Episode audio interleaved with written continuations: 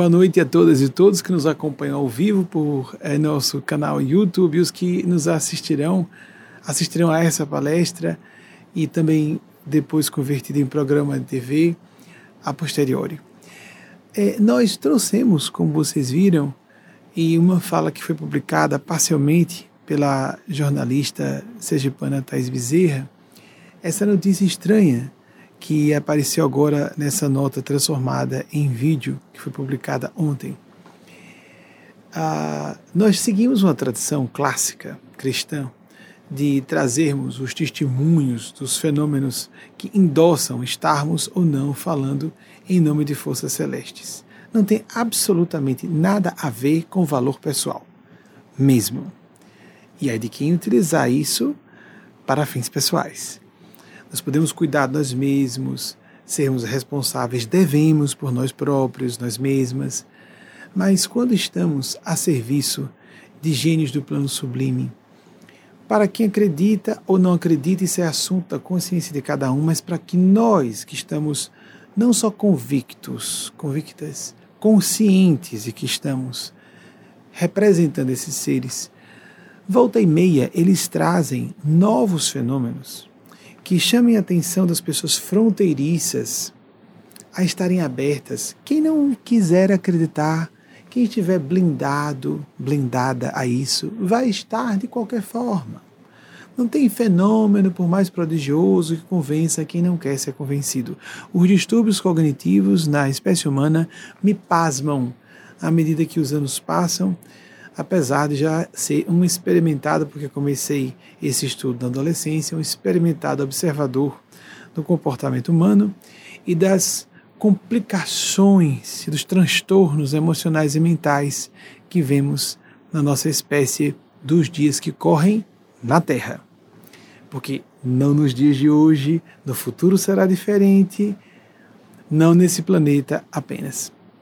Então, o que eu gostaria de chamar a atenção, se aproveitar e vir para cá, o que. Voltando, Wagner foi fazer a mudança. O que nós gostaríamos de chamar a atenção nesse momento é que em 2012 nós trouxemos a público esse fenômeno do desvio de um furacão, o Sandy. Porque Eugênia Spásia, o guia espiritual de nossa organização movimento, sem definição religio-filosófica clássica convencional, sem estarmos representando nem estando contra a qualquer organização formalmente, religiosa, formalmente organizada. Vamos lembrar um ponto fundamental. As religiões formalmente organizadas precisam continuar existindo. Nós não dispensamos, no atual nível civilizatório em que nós encontramos as religiões formalmente organizadas. Estou falando da cátedra da posição privilegiada e, portanto, acredito que com autoridade moral para dizer, por estar fora das religiões formalmente organizadas. Nem mesmo ao kardecismo somos ligados, nos desligamos formalmente em 2008, há 12 anos, portanto. Porque uh, o kardecismo é uma religião formalmente organizada. Existe uma federação, existe uma série de cânones característicos de uma religião, religião formalmente organizada, tanto que está considerado lá como uma das opções da pessoa se distinguir no senso como religioso ou religiosa, kardecista ou espírita, está lá. Nós, por isso mesmo, fora de todas as religiões formalmente organizadas, asseveramos, ou seja, não só afirmamos, asseveramos, afirmamos categoricamente a necessidade ainda e por muitos séculos das religiões formalmente organizadas. O que nós precisamos em relação a religiões, como em relação à forma de fazermos política, as manifestações de poder. O que nós precisamos é estabelecer critérios de maior, melhor seleção de indivíduos que assumam postos de influência e de liderança. Precisamos de mais, por exemplo, limpeza, lisura, transparência nos processos dos pleitos eleitorais nós precisamos, precisaríamos de concurso público para que uma pessoa se candidatasse a um cargo público. Mal nós, nós exigimos que a pessoa seja alfabetizada. Agora, a mesma coisa para o campo das religiões. As religiões hoje estão presas a dogmatismos, mesmo aquelas que dizem que não são dogmáticas, que não são doutrinárias. Se a pessoa foge a uma diretriz estabelecida, por exemplo, a mais é, racional científica que poderíamos dizer é o kardecismo, a visão cristã que está só no Brasil porque tem toda uma feição brasileira o kardecismo, não prosperou em nenhuma parte do mundo. O espiritismo com Kardec morreu com Kardec, Leon Denis e desapareceu, porque tem muita semelhança com o perfil, apenas uma análise, um perfil psicológico brasileiro. Pois bem, no entanto, existe aquela prisão ao Pentateuco kardeciano, apesar de Kardec haver dito que o Espiritismo deveria acompanhar os costumes, a evolução da ciência, que quando a ciência dissesse alguma coisa em contrário à doutrina espírita, nesses termos, dever-se abandonar a doutrina. Há uma resistência, esse que é o mais aberto. Em todos os ambientes, estou ah, falando do kardecismo como elogio, mais aberto, tem dificuldade de seguir isso uma série de assuntos são vencidos, pacíficos no meio científico, e são confrontados de forma assintosamente ignorante, inculta e leviana por ambientes religiosos. Divórcio é visto como algo deselegante, ou pecaminoso, ou diabólico. A vivência LGBTQ como se isso nunca houvesse existido e como se não fosse criado por Deus, já que está na natureza, na genética, nas predisposições orgânicas de quem nasce LGBT. Virgindade obrigatória antes do casamento, somado, como já falei, só para falar dos assuntos sexuais, porque são os mais simples, os mais elementares. Somado à proibição de masturbação, que horror, que horror para levar adolescentes a pensamentos suicidas, os que são mais idealistas e que acreditam que tem que obedecer um código deontológico, principiológico de uma certa religião. Nós precisamos, por que estamos falando isso?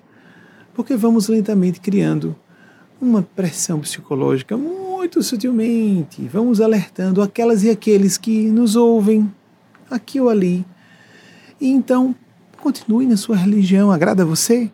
Continue na sua religião. Eu vou abrir a pergunta de vocês. É, não esperava falar muito aqui hoje no início. As nossas palestras são provocadas com as perguntas que, que nos chegam ao vivo, mas pediram-me que falasse logo ao sentar aqui.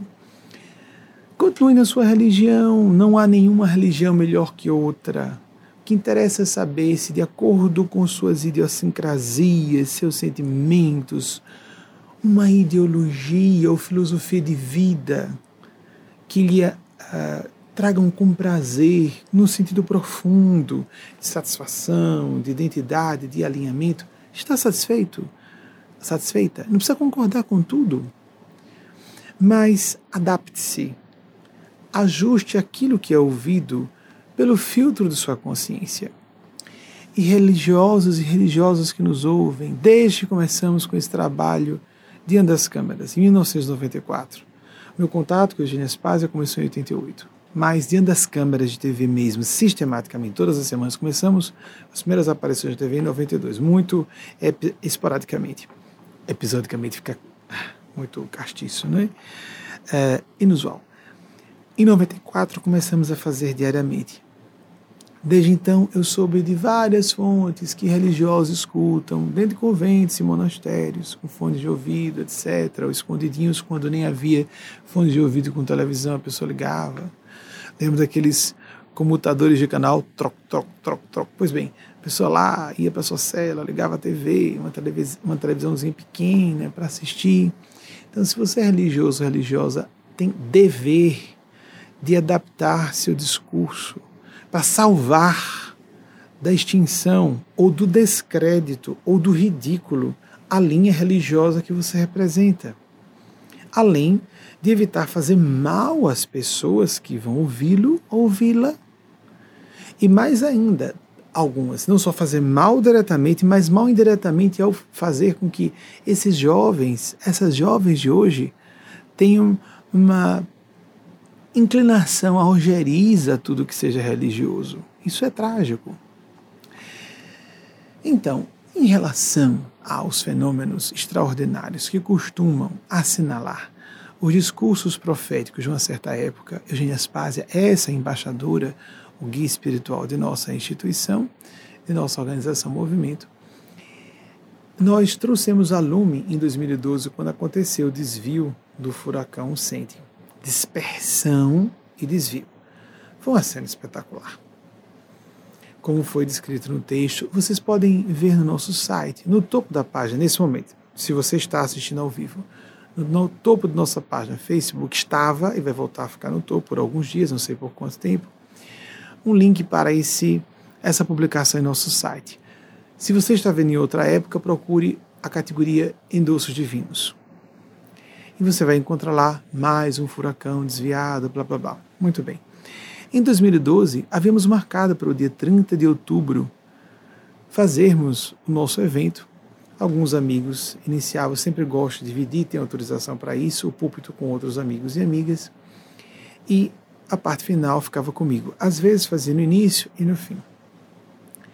Estava marcado o primeiro evento na sede mundial da ONU em Manhattan, a nossa primeira, o nosso primeiro evento aqui.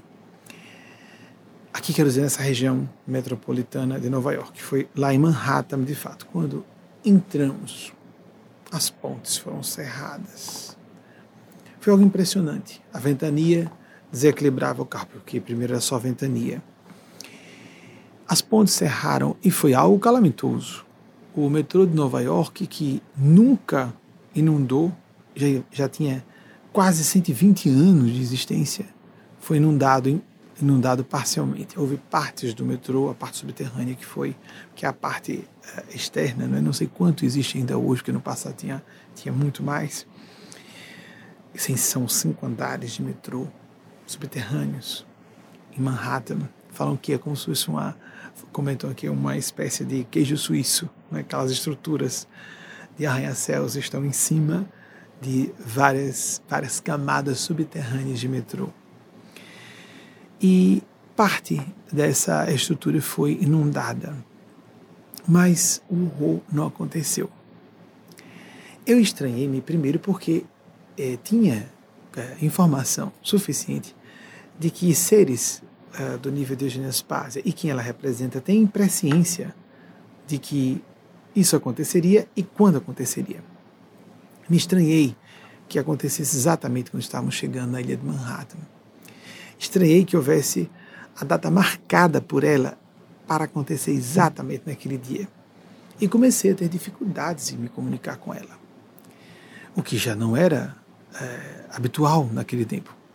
De ordinário, eu a consulto sempre que necessário e outros amigos espirituais, e eu falava com outros amigos espirituais, como Gustavo Henrique, que a quem eu faço alusão nesse artigo. E o que está acontecendo que eu não estou conseguindo falar com a Eugênia Spásia? De, nessa ocasião, ela falou, eu fui informado durante o evento. Só estranhei, inicialmente. Durante o evento. Então, o espírito Gustavo Henrique mostra-me a cena fenomenal. Como foi narrada. Eu gostaria de ver isso por uma produção hollywoodiana. Nós temos muitos efeitos especiais e muita ficção para consumo popular por falta de fé. O místico, o espiritual, o paranormal são muito mais prodigiosos do que a ficção. A ficção é, é lembra quadrinhos. Aliás, por, uh, ultimamente nós temos, nos últimos 15, 20 anos, uma produção é, pródiga, no sentido pejorativo mesmo, exagerada produção de blockbusters, essas grandes produções, fecha quarteirão, né? com uh, muito açúcar candy, excesso de efeitos especiais e pouco conteúdo baseados em super-heróis. Esses super-heróis são esses seres crísticos. Eles existem, mas não dessa forma humanizada. Inclusive, há autores que propõem que o super-homem não será propaganda política norte-americana durante a Segunda Guerra, assim como a Mulher Maravilha, mas também uma forma disfarçada de se pregar cristianismo, aquele que veio de outro mundo, seu pai enviou e o filho único vem salvar a terra. Existe claramente aí uma, uma matriz de mitologema ou uma matriz mitologemática extremamente semelhante ao cristianismo. Nós estávamos aqui, várias pessoas do nosso grupo estavam conosco, vindo de outros estados do Brasil e de outros países, e estávamos em, que pelo que eu me recordo, eram três hotéis. Dois eram os hotéis que mais tinham pessoas do nosso grupo. Ficamos todos presos. Primeiro adiamos de 30 de outubro para 2 de novembro, depois de 2 de novembro para 5 de novembro de 2012 e aconteceu de fato em 5 de novembro. Então, Gustavo Henrique mostrou aquela cena só que dessa vez, agora com Isaías, foi falado antes, ele, pela própria Eugênia Spásia. De novo vai acontecer algo. Ela não disse que era sobre o furacão. Vai acontecer um novo sinal celeste. Ela quis associar a chegada de nossa instituição, quando ela foi guindada à condição de órgão consultivo caráter especial do Conselho Econômico e Social da ONU, o ECOSOC, em 3 de agosto de 2018, dois anos agora. Relacionada a essa data, as autoridades celestes que representamos querem enviar um novo sinal celeste. Preste atenção. Ou seja, ela sabia que eu iria avaliar um fenômeno que ocorreria, que teria que ter uma envergadura evolutiva de seres provocando esse fenômeno, que não poderia ser apenas espíritos um pouco elevados, mas muito à frente de nossas condições psicoespirituais. E qual a surpresa? Isso foi no dia 3 de agosto, aniversário. No dia 4, aconteceu aquela dispersão, o desvio. A mesma coisa. O estado de Connecticut, onde está sediado o núcleo representativo nosso aqui nos Estados Unidos, o Quantum Leap Institute, o Instituto Salto Quântico ao pé da letra em inglês. Né? Ah, o núcleo do Salto Quântico dos Estados Unidos, que fica aqui nessa região aqui em Bethel, na cidade onde eu estou, que é a região metropolitana de Nova York, e o desvio nos dois furacões, estávamos aqui, 2012, 2018, tão relacionados um ao outro, que a imprensa exaustivamente fez comentários de um com o outro, quanto seria lesivo, quanto outro, etc, etc nos dois, as duas ocasiões, só isso já seria estranho. Nas duas ocasiões estávamos aqui. E nas duas ocasiões o furacão estava na direção de Nova York e Connecticut, e Nova York falando da cidade de Nova York. Foi desviada. A espiritualidade superior disse que Eugênia Spazio foi convidada vir, a vir para cá para ajudar no desvio dessa que seria uma catástrofe climática e com muita avaria de bens materiais, mas com muitas mortes também. E os meteorologistas estavam apavorados e quase gerando pânico pela, pelos anúncios que eles faziam na imprensa, seria algo cataclísmico. E não aconteceu. Ele dispersou, então perdeu a capacidade destrutiva e desviou-se em sua linha principal, o vórtice dele desviou-se de Nova York e fazendo a mesma volta portanto, desviando de Connecticut e de, da cidade de Nova York, como aconteceu em 2012. Exatamente da mesma forma. Dizer que é coincidência é a gente acreditar em conta carochinha. É interessante que os céticos gostam, às vezes, de dizer coincidência, não, só uma casualidade. Não. Fenômenos existem com causas. Quando a probabilidade matemática é próxima a zero, é só para não dizer logo impossível, não é? Mas quando a probabilidade matemática está próxima a zero, só esse conjunto de informações, esquecendo que eu disse que eu vi Eugênia Spaz avisar, só isso já seria tão pouco provável que a gente diria, não era para acontecer. Ponto. Então tem que haver uma causa. E por ser um desvio de uma metrópole, que é capital do mundo, em termos culturais, filosóficos, etc., até científicos, poderíamos dizer, mas principalmente no sentido cultural, como Nova York, duas vezes a mesma, o mesmo evento prodigioso acontece. Nós temos então, Wagner vai colocar para vocês, a, a rota, como estava a estimativa, a previsão dos especialistas em meteorologia no dia 26 de outubro à esquerda do seu monitor e como estava a estimativa no dia 29, porque ele ainda mudou mais ainda, desviou-se mais ainda. Observem como Connecticut e Nova York Observem como estão completamente fora da rota. Essa linha escura é o centro, a linha mais destrutiva, o vórtice principal do furacão. E aconteceu isso, essa era a previsão, em dia 29, no dia 30 não foi na direção do Canadá, entrou mais ainda. Vamos ver agora o que aconteceu com o Isaías. Wagner, pode colocar, por favor. O Isaías. A previsão, primeiro, no dia 1 de agosto, à esquerda. A estimativa no dia uh, ah, 3 de agosto. A estimativa no dia 4 de agosto, às 10 e 19 já terça-feira. E como aconteceu às 5 para 5 da tarde. Olhem a diferença, a distância do furacão para. Nós estamos no azulzinho e o, o verdinho é o centro, o núcleo principal de New York City, a cidade mesmo. O mesmo fenômeno acontecendo oito anos depois, com a presença nossa aqui. Por que a presença nossa aqui? Por causa do fenômeno de psico, de sinergia psicoespiritual. No meio kardecista chama-se isso de mediunato ou mandato mediúnico. O guia espiritual fica de tal modo vinculado à neurofisiologia do medianeiro, no, no, no caso eu mesmo, que esse guia espiritual, que no meu caso é Eugênia Spásia, fica parcialmente vinculado ou vinculada. Guia espiritual tem que ser no masculino, senão via guia de banco. Então é por isso que eu estou falando o guia para uma figura feminina. Às vezes as pessoas se atrapalham. Então é o gênio porque ele falou o guia. Não, é o guia para uma mulher. Machista no nosso idioma, né? Muito bem. Mas aí fica erro de português, então a gente faz algumas concessões de vez em quando. E ficamos parcialmente vinculados de tal modo que ela denomina isso de encarnação vicária. Eles trouxeram para cá porque ela é o ser ligado à superfície, ainda que parcialmente. Não eu, ela ainda que parcialmente ligado à superfície da Terra, mais evoluído do planeta. É a informação que eu recebi. É estranho, e me parece confirmatório disso, esses dois eventos acontecerem com a proteção de Nova York, justamente com a minha presença aqui por causa dela. Desde a minha adolescência, por ser pré-cognitivo, eu vivia assustado com a perspectiva de um ato terrorista nuclear em Nova York. E então acontece o World Trade Center, o ataque às Torres Gêmeas em 11 de setembro de 2001. Então eu vi exatamente ali a diminuição kármica, o arrefecimento do débito por créditos extraordinários que Nova York, como provavelmente a mais plural cidade do mundo, em todos os sentidos, linguísticos, culturais, é o mundo, é uma capital do mundo, Nova York.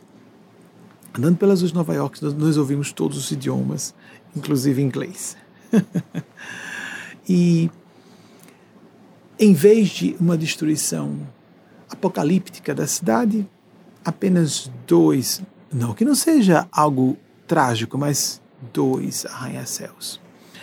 Eu gostaria de chamar a atenção para a importância desse período, a importância de falarmos de espiritualidade, a importância de você e onde você conviva, digo, em ambientes virtuais, com pessoas.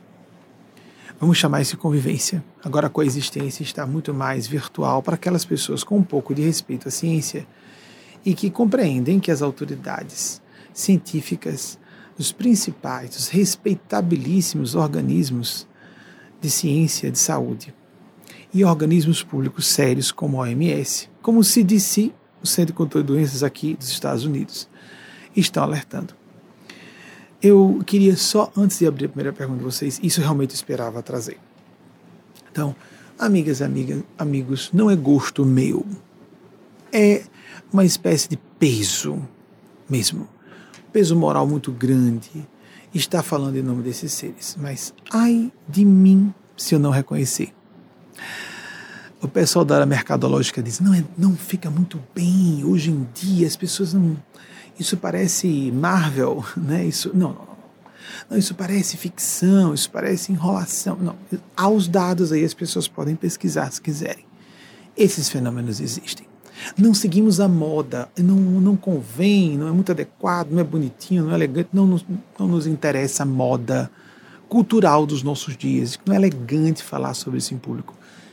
Se algumas pessoas vão deixar de nos ouvir por causa disso, não vamos aplaudir esse evento, nem ficar satisfeitos, mas lamentamos, muito sinceramente, mais. Significa que essa pessoa está passando por um escudo místico.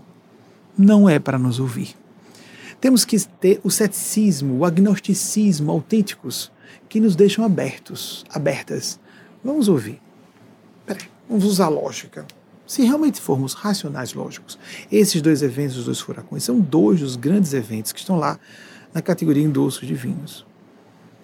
Eu vivi como médium precognitivo, que antes eu não sabia que ter mediunidade disso era só precognição, muito assustado com o que eu vi à frente, como memória acontecendo comigo.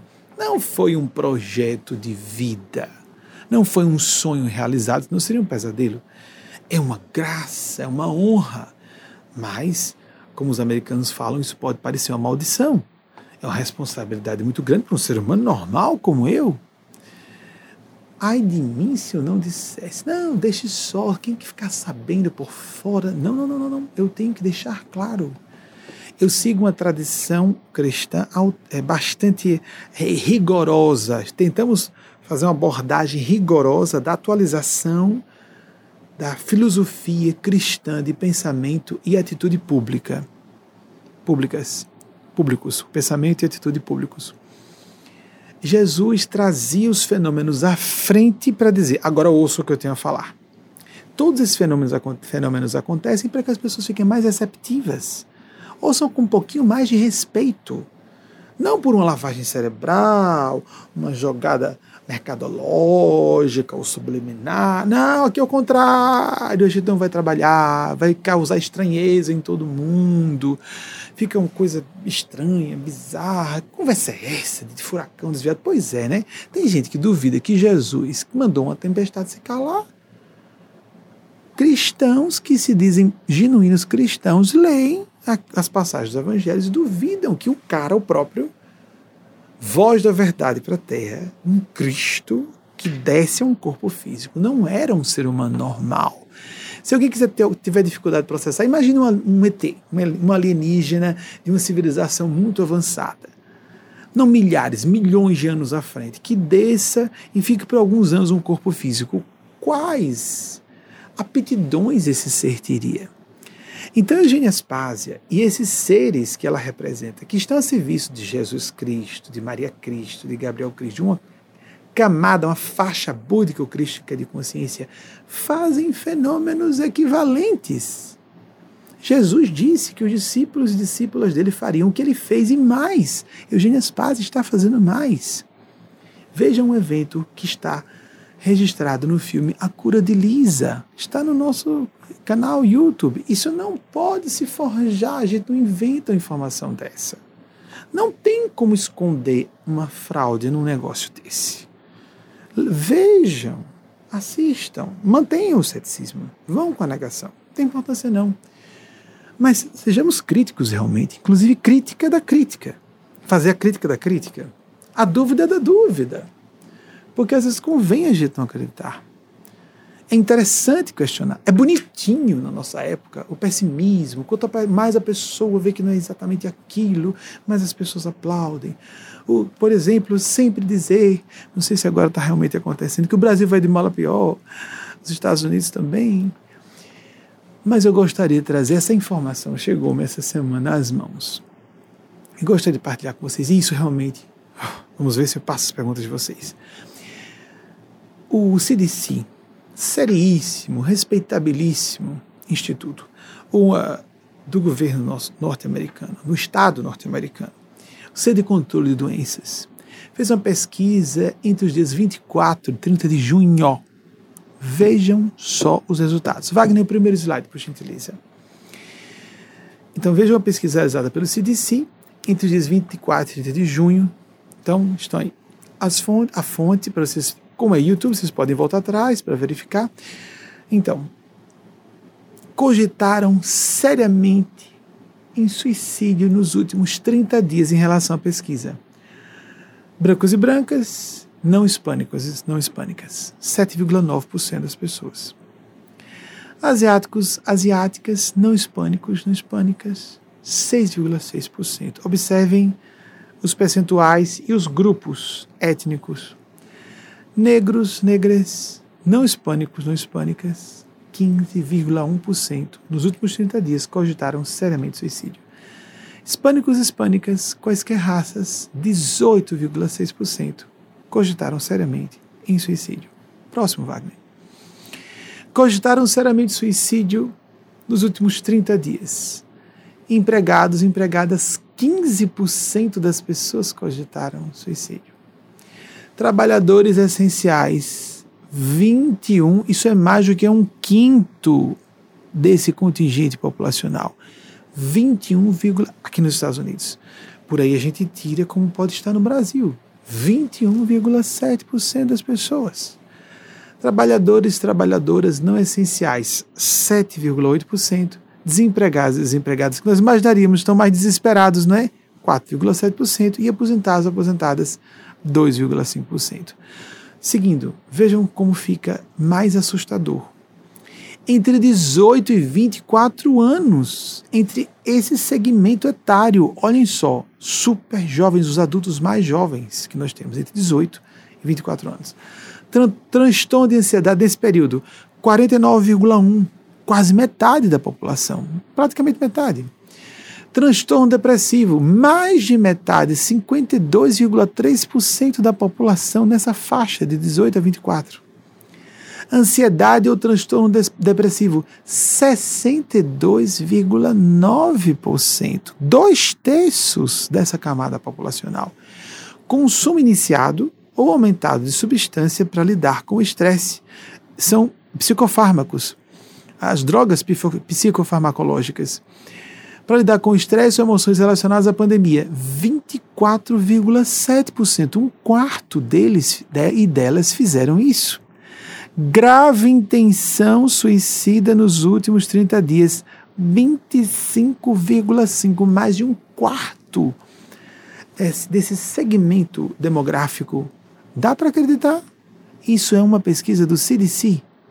Não dá para imaginar que haja qualquer distorção.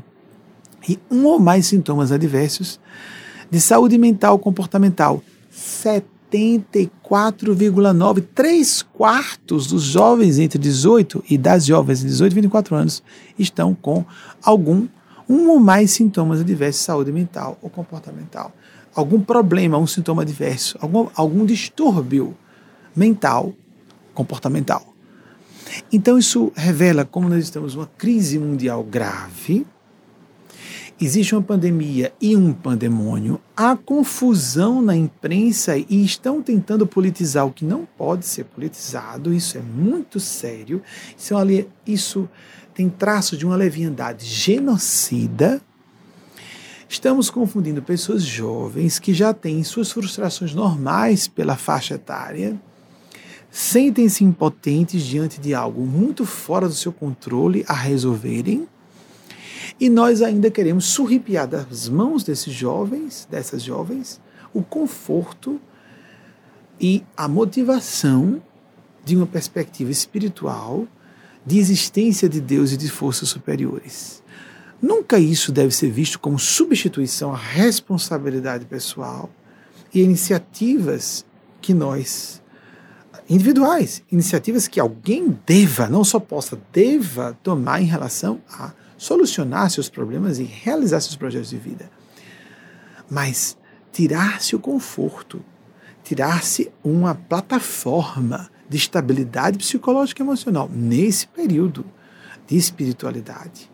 E, em contrapartida, estou falando da militância agressiva, ateísta. A pessoa pode ter uma visão ateia, materialista de vida, isso é de foro íntimo, sem dúvida. Mas temos que ter cuidado com o que falamos em público estamos perturbando pessoas ou ajudando pessoas. Como extremo oposto, o fundamentalismo religioso, se você é LGBT, você vai para o inferno eterno. Há crianças e jovens que estão ouvindo isso e cometendo suicídio. Direta ou indiretamente.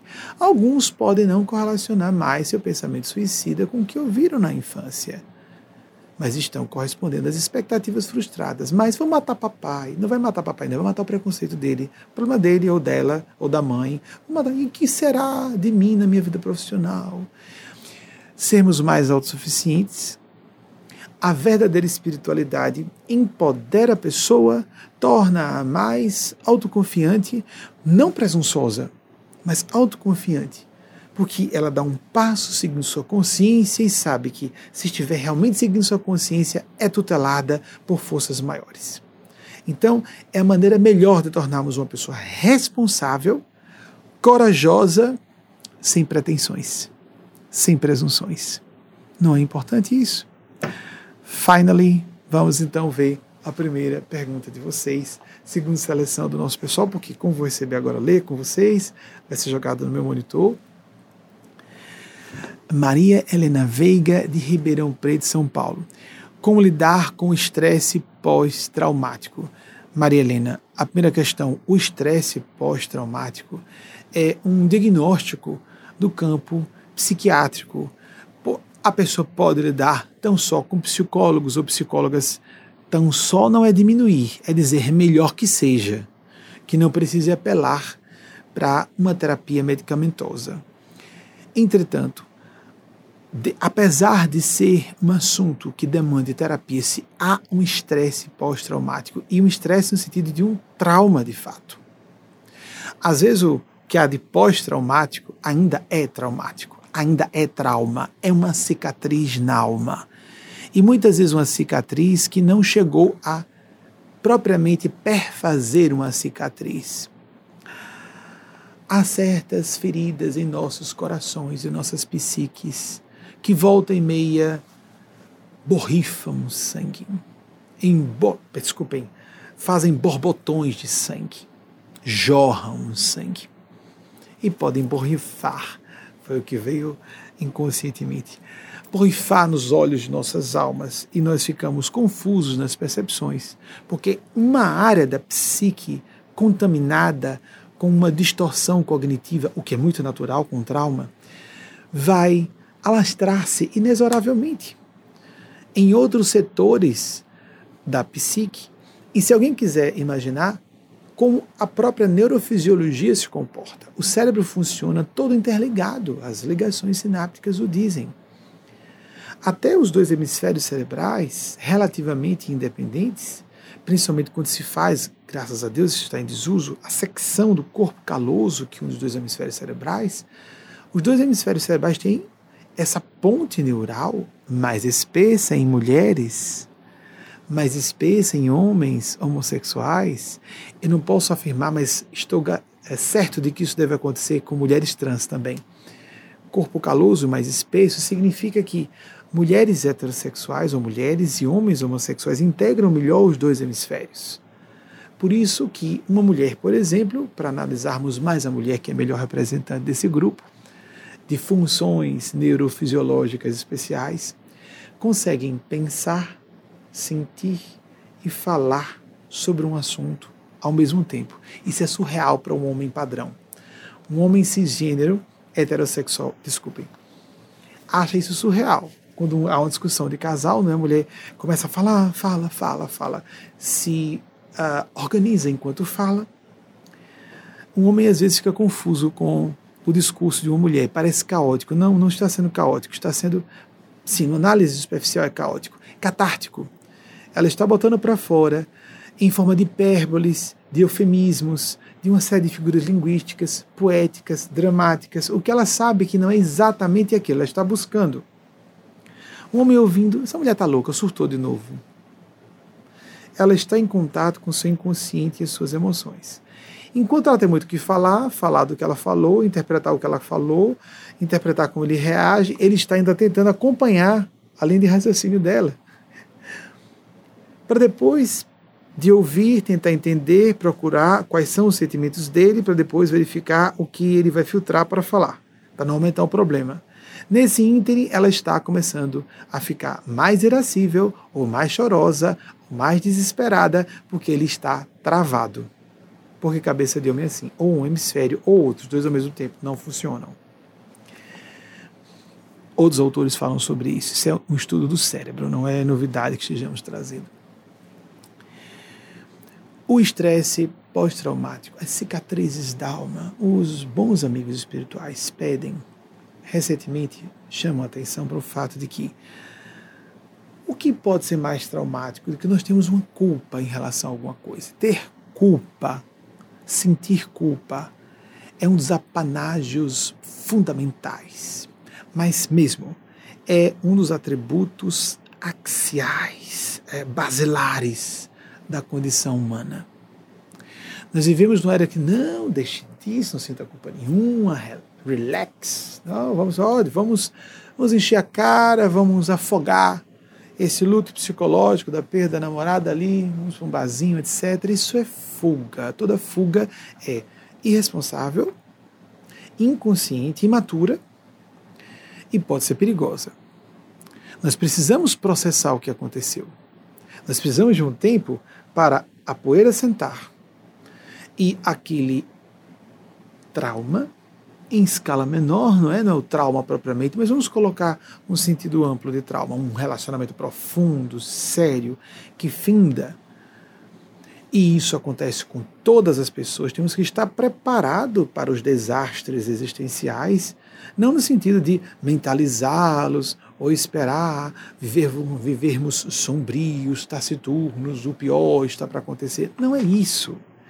Mas não podemos viver nesse mundo cor-de-rosa poliana que muitas pessoas, apologistas do New Thought, pense positivo, pense positivo, que tudo, olha, vai tudo acabar bem. Não é assim, isso não é lúcido, não é realista. Vamos ter uma atitude mais adulta. Qual a melhor forma de nós evitarmos desastres, tragédias existenciais ou arrefecê-las? Vão acontecer menos incidentes ou acidentes graves em nossas vidas, que acontece com todo mundo. Por exemplo, nós tratamos esses eventos, permitam fazer uma ruptura para parênteses, nós tratamos normalmente esses eventos como se fossem é, grandes surpresas e ficamos chocados, chocadas, ficamos é, perplexos, perplexas e fazemos indagações blasfemas porque Deus permitiu acontecer isso comigo. Oh, meu Deus, o que, o que foi que eu fiz para merecer isso? Nós estamos encarnados e, ainda que não estivermos em, estivéssemos em organismos de matéria densa, ou, ou não estejam os que estão me ouvindo, alguns, porque alguns me ouvem e que não estão encapsulados, para quem quiser aceitar ou não, em aparelhos biológicos no campo físico de existência como nós entendemos, e que estão nos ouvindo também. Nós que estamos na condição psíquica, cognitiva, humana, vivenciamos experiências de colapso, ruptura, o que nós entendemos como tragédias, demissões, divórcios, falência, perda de entes queridos, nossa própria morte física. Isso não são castigos de Deus podem estar relacionados. Alguém pode ficar mais tempo encarnado ou não, de acordo com merecer ou não, um presente está encarnado. Uma demissão pode ser uma tragédia ou um presente. Eu conheci vários casos de pessoas que, porque foram demitidas, abriram um negócio e foram muito mais bem-sucedidas em sua vida como empreendedoras do que como eram na condição de funcionários de uma empresa. Então não entendamos ruptura de amizades. Ou então gostamos muito de uma pessoa. O que acontece com frequência? Pais em relação a filhos e filhas. Com a mobilidade hoje social muito grande, quanto mais avançamos para sociedades pós-industriais, nos dois sentidos, a sociedade pós-moderna, tem aspectos construtivos, mas muitos, muitas facetas destrutivas. Uma delas é a mobilidade social. Isso é positivo ou negativo? Há elementos positivos e negativos nisso. Um, do, um, dos aspectos negativos é o distanciamento de vínculos que sejam relacionais importantes para a pessoa. Então, pais e mães perderão contato, às vezes, com filhos e filhas que vão ficando adultos e escolhem fazer um curso de pós-graduação, um, um, mestrado, vai defender, vai fazer sua dissertação, vai, pode fazer um curso doutorado e vai defender sua tese, doutorado em outro lugar e por lá mesmo fica, vincula-se profissionalmente a o lugar fora do seu estado de origem, fora do seu país de origem, pode conhecer uma pessoa e se casar por lá. E nós não convivemos mais com a pessoa que pode ser a que nós mais amamos no mundo. um filho ou uma filha pode ser, é muito comum que entre as pessoas que nós mais amemos sejam os nossos filhos e filhas, biológicos, biológicas, ou adotados, adotadas. Essa pessoa pode se casar com alguém que nós detestamos e vice-versa. E dificulte terrivelmente o nosso convívio. Isso não é algo incomum, é, bizarro. Nós tratamos sempre como se fosse um grande horror que, que caiu sobre minha vida são fenômenos normais. Como podemos fazer para diminuir a frequência desses desastres ou a intensidade deles? Primeiro, nossa atitude. Encarar como fenômenos da vida.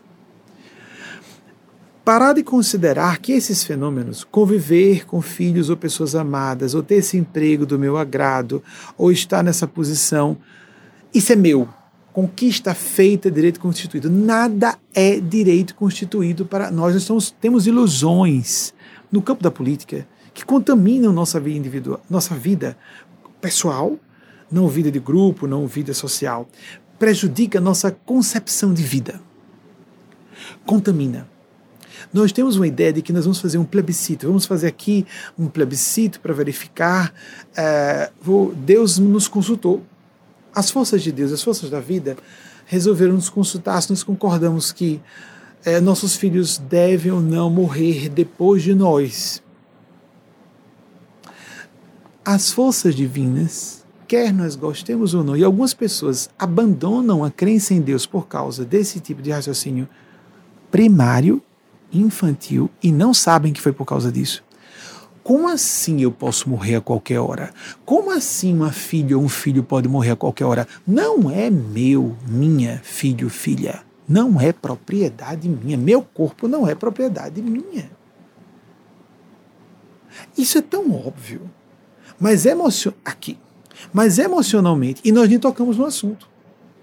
Em vez de vivermos felizes por tudo o que temos, todos os dias acordamos, os olhos funcionais, ainda que não tanto, né? Os ouvidos funcionais, ainda que não tanto, eu tenho tinitos. É, o corpo funcionando relativamente bem, não é? Mas se uma unha, unha encrava e a pessoa está com dor de cabeça, acabou o dia. Estou com dor de cabeça, como tá? Calor, frio. Nós brasileiros adoramos reclamar. Falta de gratidão falta de foco no espírito, de agradecer e desfrutar o que se tem, o que se é. Não é algo bonitinho moralmente para ganhar o céu. Isso é um princípio, é um conjunto, é um princípio essencial de um conjunto de princípios, de uma metodologia ou uma filosofia de vida que nos favorece a felicidade. Jesus foi um grande ais, um gênio do conhecimento de como a mente humana funciona. Tanto que ele disse que o reino de Deus estava dentro de nós.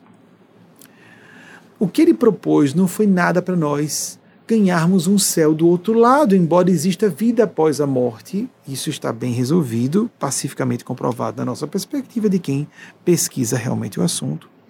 É curioso, quem pesquisa realmente o assunto acaba por se convencer. Na minha adolescência, eu acreditava na PES, percepção extrasensorial, só. Na infância, eu acreditava em tudo e adorava os fenômenos paranormais e morria de medo deles. Na adolescência, passei a desacreditar de tudo.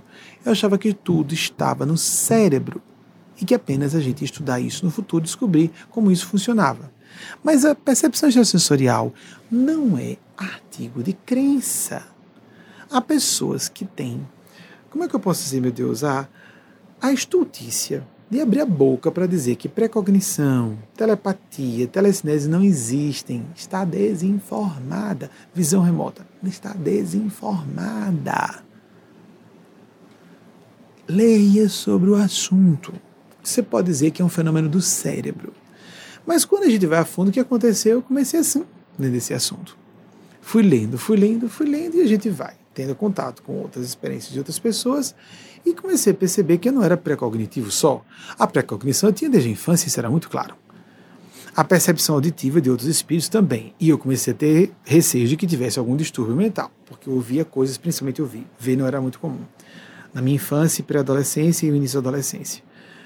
Então, até que, quando eu comecei a ler o assunto e fazer as práticas de oração e meditação, o fenômeno ficou claro.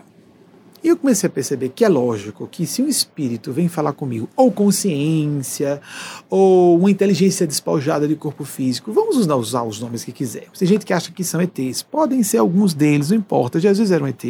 Jesus veio de outro mundo, não é da Terra. Não importa. Se os ETs reencarnam ou não. Amigos, só uma coisa. Deixa eu aproveitar para falar o assunto. Outros parênteses, lá vamos parênteses dentro de parênteses para falar do trauma, não é? Como arrefecer, vamos voltar ao fundamental para falarmos de ETs. Como arrefecer esses fenômenos? Vamos perceber agora que já somos felizes, não no sentido de uma alegria barata, uma alegria que é quase sensorial. Há pessoas que só se alegram à base do uso de drogas psicogênicas, como álcool. Só conseguem relaxar bebendo só conseguem relaxar fumando. Nossa, isso é muita limitação psicológica, não é? Só relaxa, tomar um vinhozinho para relaxar, senão não consigo relaxar. Então, isso é com, isso de pessoas de bem, pessoas maduras para a média da Terra. A pessoa não sabe é, relaxar lendo, relaxar assistindo a um filme, não relaxa. A gente não consegue dormir sem beber um pouquinho antes. E reclama que alguém toma um ansiolítico. Quem toma ansiolítico sabe que está doente. Quem bebe antes de dormir está doente e não sabe. Enfermidades mentais. Então, procuremos apreciar a vida como ela é. Tenha prática. Eu vou aproveitar o ensejo. Estabeleça. Estou, vou, voltei a falar mais sistematicamente. Mas não. Voltei a falar sistematicamente. Espero que eu seja autorizado a isso. Tenha uma prática de oração e meditação todos os dias. Vai ajudar você não só em traumas, mas em transtornos que sejam internos. Às vezes há conflitos que nós pensamos que não têm origem externa, e tem às vezes, mas houve eco em nosso coração. Não importa se é uma crise relacional, um divórcio, oh, que coisa horrível, mandou-me embora. Às vezes a pessoa foi tão suportada, às vezes uma pessoa mentirosa, dissimulada, essas pessoas são as que mais se sentem vítima. Mentirosas, dissimuladas, traiçoeiras, são postas para fora de um lugar. Elas se sentem vítimas. E o que acontece com pessoas muito maduras, com potencial ao êxito, quando elas são para fora, postas para fora de um lugar, educada ou rudemente, elas dizem: um desafio para mim, vou vencer, vou dar um salto. E algumas pessoas que pensam, por exemplo, às vezes elas são toleradas no ambiente, ganham uma vida por um tempo no ambiente ou num relacionamento. Quando saem, elas afundam, em todos os sentidos. Ou seja, elas saem dizendo: Eu dediquei minha vida àquele lugar e fui posta para fora. Não, você não dedicou sua vida àquele lugar. Você ganhou uma vida que você não teria com sua capacidade. Você não tinha capacidade para ter a vida que tinha antes. Em vários sentidos. Às vezes até na felicidade psicológica, relacional, conjugal. Aí, tanto é que quando ela sai do lugar, pum, despenca. Pessoas que são realmente vítimas, quando elas, as foram vitimadas, foram injustiçadas, quando elas saem de um lugar, elas sobem, elas não caem, elas sobem. A prova é isso. Simples assim. Que a tendência humana é se sentir vítima. Oh, eu dei minha vida àquele lugar, àquelas pessoas.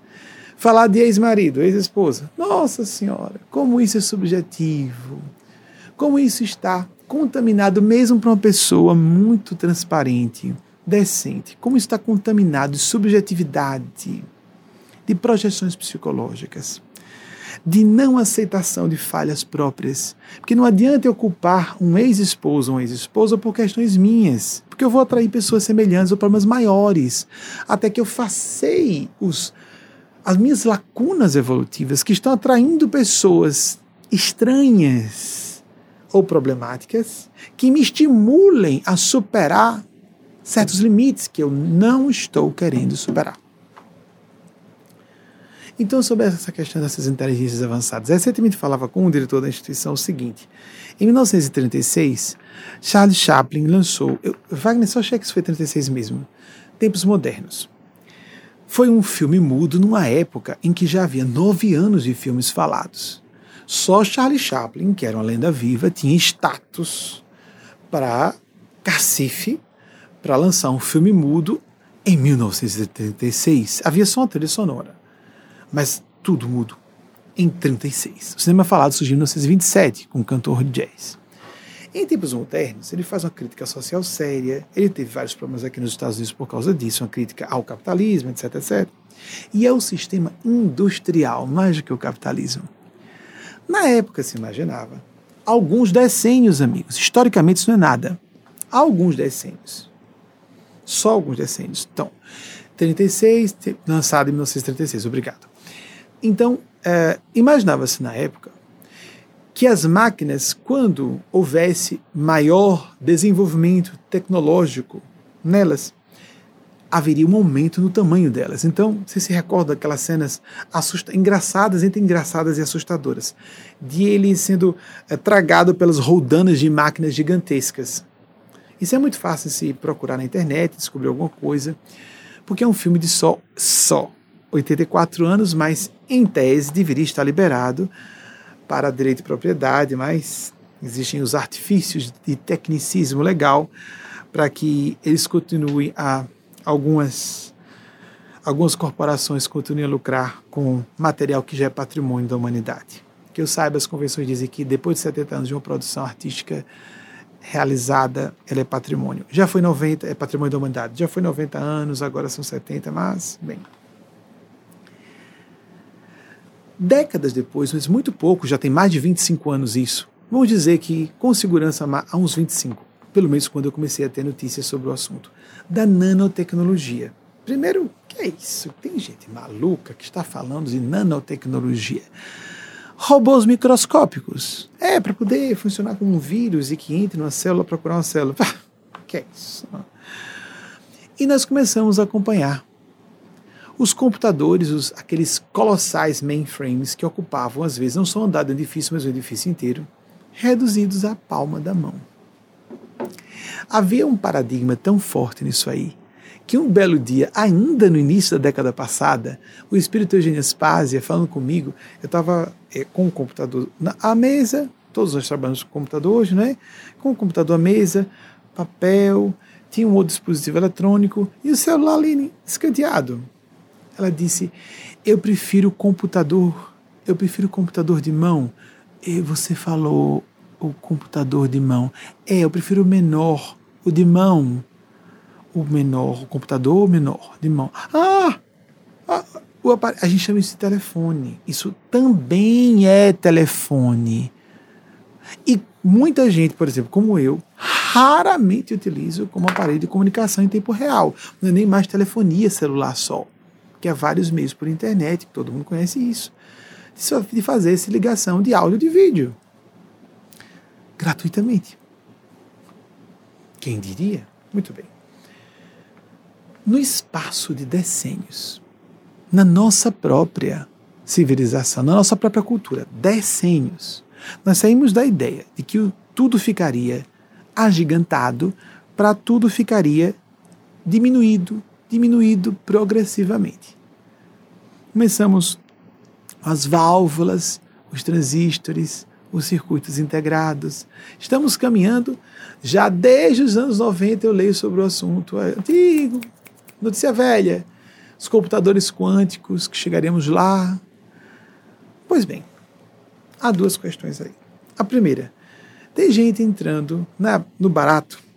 Vamos agora eu não gosto mais de falar sobre espíritos e sobre mundo paranormal mediúnico, porque ah, desde o século XIX se fala com a tentativa de abordagem científica, então a gente fica entediado. Quem se entedia de uma coisa importante é gente matura, é gente psicologicamente primária. A gente não se entedia do essencial. A gente renova o interesse pelo essencial. Mas há pessoas que vão à base da novidade. Ah, me cansei. Passa adiante. Aquela coisa da internet, não é? Passa, passa, passa. Uh, abre várias janelas, que tédio. Cinco canais, quinze canais e o desejo de morrer. Nós estamos desrespeitando nossa natureza mais profunda. Então, as pessoas estão achando que o, a crista da onda agora é falar só sobre ETs. Os ETs, as civilizações extraterrestres avançadas, sempre existiram. E é uma questão da pessoa saber que existem ou não. Ponto. Entretanto, vou usar outra metáfora. A ideia de que seres espirituais tinham asas. Isso aparece em todas as culturas. Do Ocidente, do Oriente, culturas indígenas americanas, as asiáticas, a egípcia, o pessoal da Mesopotâmia, as diversas, os diversos povos que habitaram a Mesopotâmia, a Ásia extrema, etc. O Extremo Oriente. Seres com asas.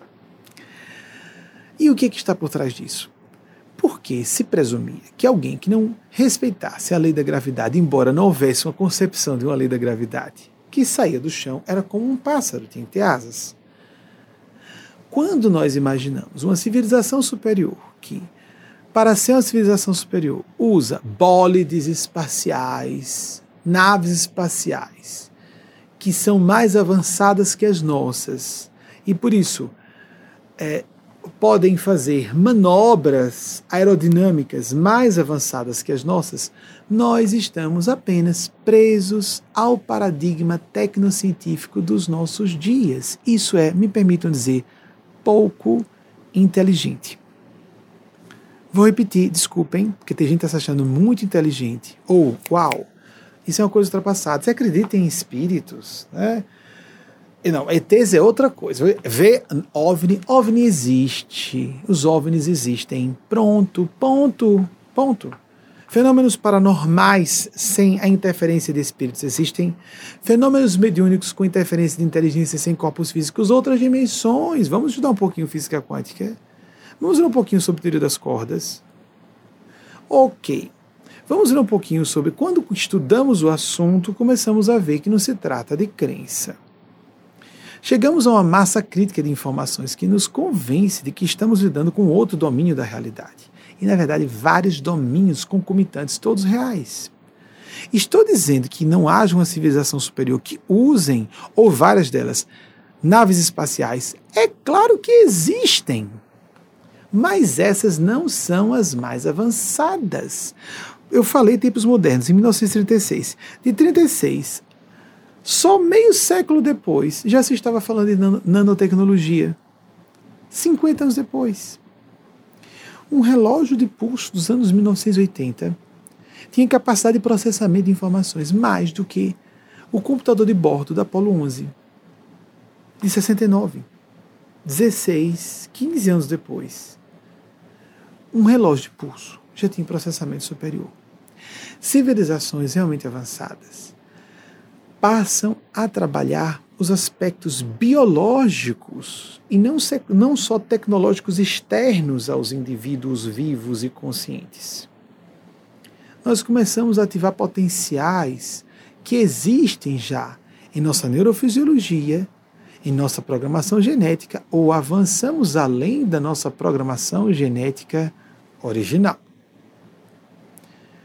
há potenciais psíquicos que revelam que hoje nós podemos fazer coisas que as máquinas não podem fazer e que as máquinas atrapalham em vez de ajudar.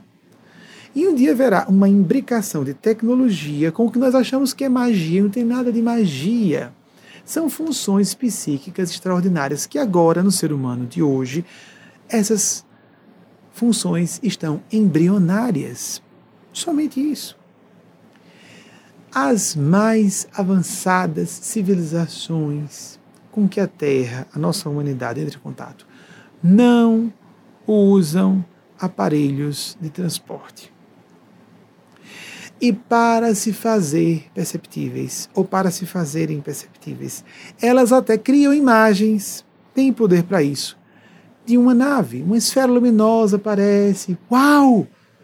Aí a gente fotografa, filma, uau, olha, fez um movimento muito rápido, está desafiando a lei da gravidade. Uau, isso eu acredito, porque meus olhos viram. Oh, isso é tão limitado. Então, se o meu microscópio não alcança, o meu telescópio não vai, oh, isso é tão limitado. Então, quando as pessoas nos observam com desdém, porque estamos trabalhando no campo psicoconsciencial, com evidências, não porque acredito, existe, ponto final. Não, não, não, não, não, não, não. Acabamos de mostrar o evento do desvio do furacão. Esses seres, na medida do que realmente precisamos, deixam muito claro que existem e atuam no mundo físico. E ajudam profundamente aqueles que trabalham a favor desses projetos deles, que eles não veem, por favor, vamos parar com essa tolice, perigosa. Isso pode nos levar a problemas internacionais sérios. Não vou entrar em detalhes. Essa tolice perigosa de supor que civilizações superiores estão vindo aqui para invadir a espécie humana, invadir a nossa civilização e nos dominar. Isso é mera projeção da nossa barbárie ainda presente, mesmo em nações desenvolvidas. Nós vivemos um estado de genocídio contínuo, não só na pandemia, antes um bilhão de pessoas só faz uma refeição, é um número mais seguro. Há vários números assustadores sobre isso. Um bilhão de pessoas só faz uma refeição por dia. Um sétimo da humanidade, é mais de um bilhão. Dá para imaginar o que seja isso.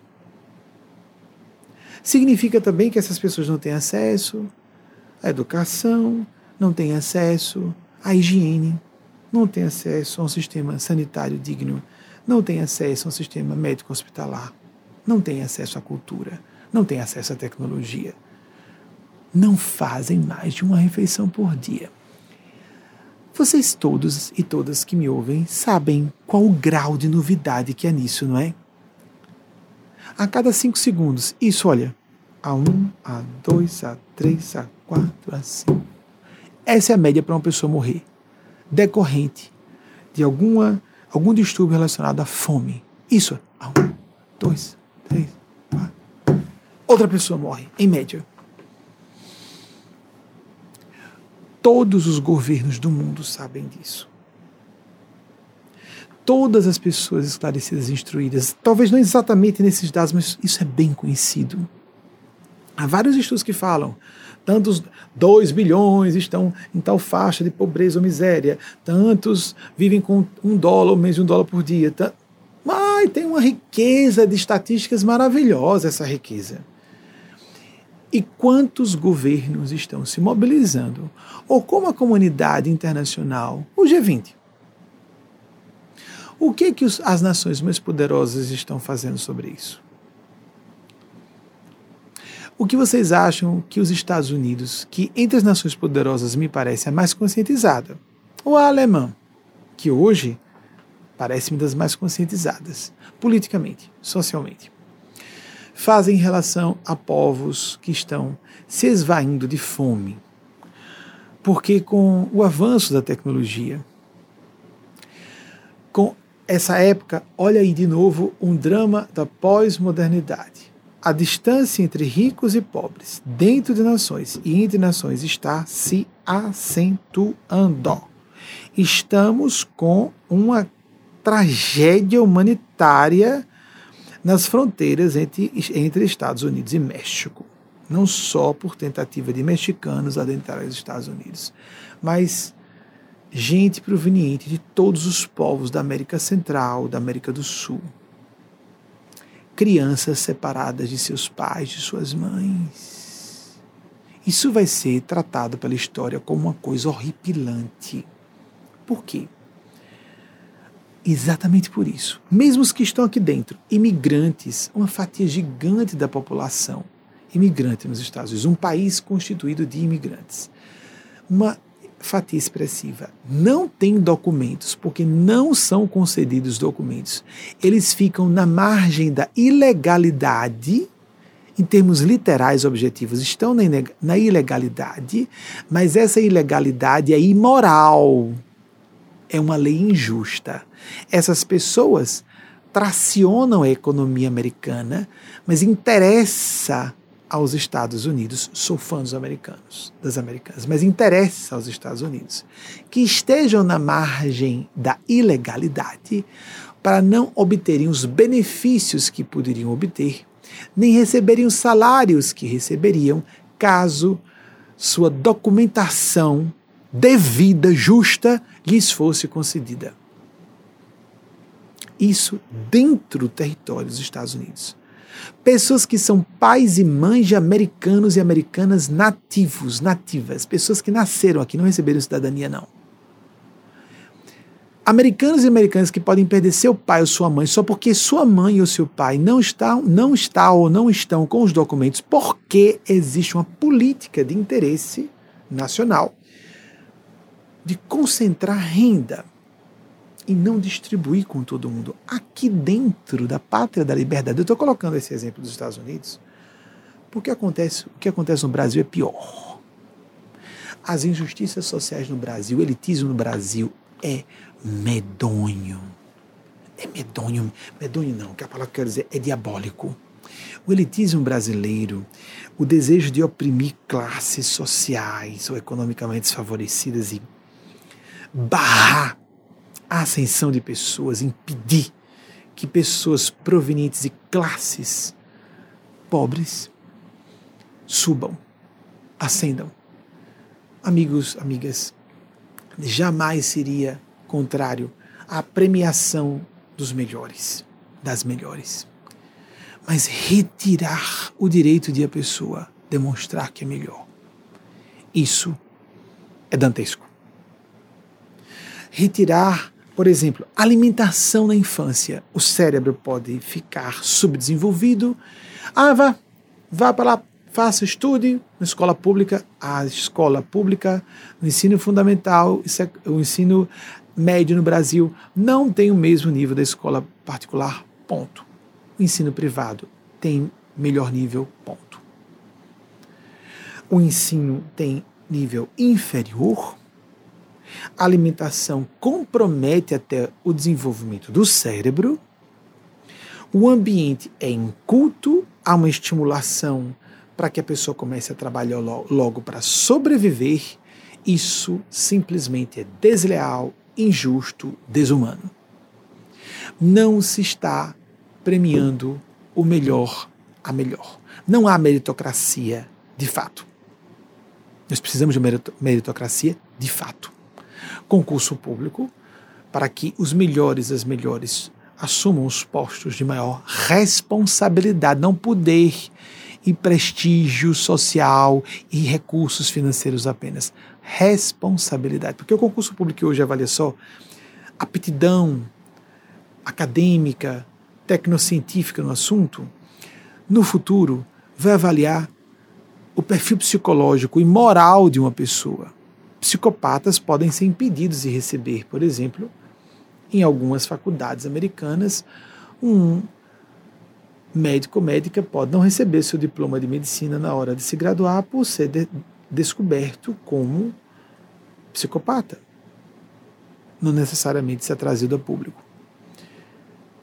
E nós temos psicopatas em toda parte. Por sinal, os psicopatas adoram posições de poder. Por isso, em termos percentuais, eles são a maior parte dos estudos dizem isso, 1% da população. Vamos para cá.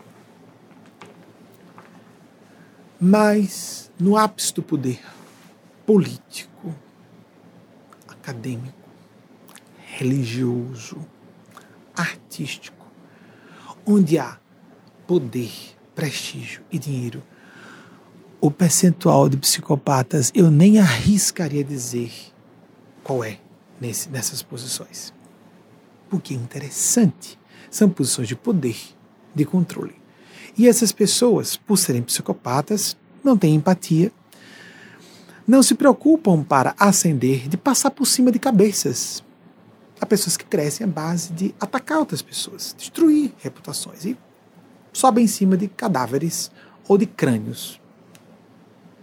Isso tem um preço. Tem mesmo. Que a pessoa acredite que ah, não acredito. Ele está falando, mas eu não acredito. Não tem importância. É a mesma coisa jogar de um penhasco, não acredito em lei da gravidade. Vai cair, se despedaçar lá embaixo. É? Tanto mais ou menos, quanto mais for a profundidade do abismo ou a altura de um penhasco de que a pessoa se lançou. Existem leis espirituais, ponto. As pessoas podem estar informadas sobre isso ou não. Se eu subo dando rasteira nas pessoas, Se eu cresço a base de derrotar as pessoas, com a intenção de destruí-las, é diferente de vamos todos entrar num páreo, fui melhor, ganhei. Ah, o oponente vai e parabeniza. Vocês já viram isso em artes marciais? As pessoas se cumprimentam no início, os rivais, as pessoas, porque tem mulheres também, né? Lógico, lembremos, se reverenciam-se reciprocamente na entrada e na saída. É bonito que uma pessoa que perca vá parabenizar a outra que venceu. Isso é uma coisa. Mas a pessoa criar carreira à base de atacar terceiros, isso é uma sintonia. Isso é um padrão psicológico. Isso gera linhas de eventos na vida dessa pessoa. Funciona na Terra, funciona, funciona. Mas o preço é altíssimo, começa com angústia existencial. Essa pessoa não é feliz, primeiro. Ela vive assustada, segundo mesmo que ela reprima. O estar apavorada pode se transformar em uma, um estado irascível contínuo. Em homens, por exemplo, a depressão aparece como um estado de irritação constante ou de explosões de raiva. Essa pessoa pode viver aterrorizada com pesadelos. E tragédias acontecerão de uma forma inapelável Diferentemente de, daquelas tragédias normais que a gente encara com tranquilidade, serenidade, como falamos no início dessa palestra, essas pessoas serão despedaçadas, permitam a minha pronúncia aberta do nordestinês, despedaçadas nas tragédias que são para ser apenas tragédias. Querendo dizer, perdas, vicissitudes da condição humana são realmente tragédias para essas pessoas. Geralmente não são não sabem distinguir amigos verdadeiros, amigas verdadeiras de amigos. Ah, não, eu sou muito esperto, eu saco. Saca não, saca não, saca não. É enganado por si mesmo, por si mesma, por mais inteligente, informado ou informada que seja essa pessoa. Porque é uma questão de energia. Aí o que se fala do New Thought, mentalize que atrai, atração. Não é algo que a gente mentalize como auto-hipnose. Afirmação, acredite que acontece.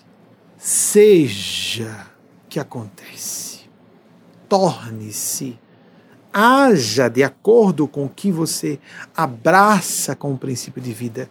Isso vai acontecer. Atrairemos pessoas e situações de acordo com essas circunstâncias. Nós vivemos um genocídio contínuo. Nós vemos nas metrópoles brasileiras uma gigante, cinturões de miséria, estamos numa época da política nacional em que estamos acentuando esses bolsões de miséria. Essa imobilidade social, ou aumento do coeficiente, ou diminuição do coeficiente de mobilidade social. Estamos oprimindo os mais fracos. Ah, aquela dignidade dos cavaleiros medievais, recordam-se? Lutar pelos fracos e pelos oprimidos. Quem tem força eram nobres. Noblesse oblige. Eram nobres, pessoas que nasceram de. A nobreza obriga. As pessoas que nasceram, expressão de francesa, as pessoas que nascem numa posição de prestígio, de privilégio, têm acesso à instrução, têm um cérebro saudável. Ela tem que sentir que é devido ela retribuir ao mundo que recebeu. Ela não recebeu porque ela é sortuda. Ela não recebeu melhor para você que ganhou. Danem-se os outros. Nós vemos uma fala politicamente correta em público das pessoas, mas no seio dos lares, você nasceu bem. Vença. Ignore os demais. Se você puder passar na frente, passe. Se puder dar uma rasteira, dê é muito comum nos recessos do lar, dos lares as pessoas mudarem o discurso. Se puder lascar, lasque o rival. Dito às vezes por pais e mães para crianças e adolescentes com a informação de personalidade e caráter. E isso é uma doutrinação diabólica vai se voltar contra os próprios filhos e filhas dessas pessoas. Elas pensam que estão dando melhor e elas estão passando o inferno que habita seus corações. Não por acaso Sartre, mais aclamado até onde alcance, filósofo do século passado, disse que o inferno é o outro. Por que eu acho que o inferno é o outro? Porque o inferno está dentro dessa pessoa para dizer que o inferno é o outro. Uma palavra, um conceito invertido ao pensamento cristão original de que o céu está dentro de nós. Eu vejo o inferno fora porque o inferno está dentro de mim. Há situações pandemônicas, permitam um português livre. Há turbilhões, mas é lógico Há uma diversidade de caracteres, de personalidades, de interesses, conflitos de interesses e valores, de classes sociais, de classes acadêmicas profissionais, tudo. Isso é próprio da condição humana. Há causa isso tudo e podemos procurar transformar isso num efeito turbo. Esse turbilhão, essa cacofonia de vozes mentais, de interesses diversos, tem que ser visto como algo a ser orquestrado para o bem comum, como um labirinto que, visto de cima, a gente consegue decodificar. Peças de um quebra-cabeça. Vamos juntar as peças. Estamos no mesmo barco, um planeta pequeno. Estamos ainda com políticas desenvolvimentistas não sustentáveis. E isso é um reflexo das populações. Por que não se pode Há americanos e americanas ilustrados, ilustradas, que gostariam, ou na Alemanha, se para esses dois povos que admiro muito, porque os alemães, principalmente porque admiro, aprenderam com Hitler, assumiram a culpa pelo que aconteceu. Há povos que até hoje são vítimas, vítimas, pobres de nós, sempre injustiçados. Vamos parar de nos sentir vítimas. Isso é comportamento de algozes disfarçados de vítimas. Vamos assumir responsabilidade pelo que nós devemos, não só podemos, devemos fazer. Há pessoas ilustradas que poderiam chegar ao poder e resolver tudo isso. Há pessoas com disposição a ter vontade política, sim, mas se essas pessoas começarem a agir assim, elas são desligadas, são expulsas do sistema. O sistema não aceita essas pessoas. O establishment só permite que existam pessoas que se ajustem aos interesses de grupo. E o que a opinião pública sustenta. Há toda essa crise de, imigra de imigração na Europa e nos Estados Unidos. Disse recentemente numa palestra fechada uh, dessa semana, porque nós temos três palestras fechadas aos integrantes mais antigos de nossa casa. E casa no sentido metafórico. Desculpem, em 1997, voltando de uma viagem da Europa em palestras, no aeroporto de Salvador, eu me encontrei com um jovem alemão, perdão, suíço, um jovem suíço. Ele era da parte germânica da Suíça pouco mais velho que eu, e estávamos nas, na casa de 20 anos, ambos, na segunda metade da casa de 20 anos. Então, ah, vou exercitar o inglês, vou conversar com ele. Meu inglês continua sendo ruim, uso muito pouco, então fica sempre ruim. Então, vou exercitar um pouco o inglês. Ficamos conversando, rapaz dócil, muito educado, e a uma certa altura eu fui falar sobre a União Europeia, o que, que ele achava disso. Esse rapaz se transtornou.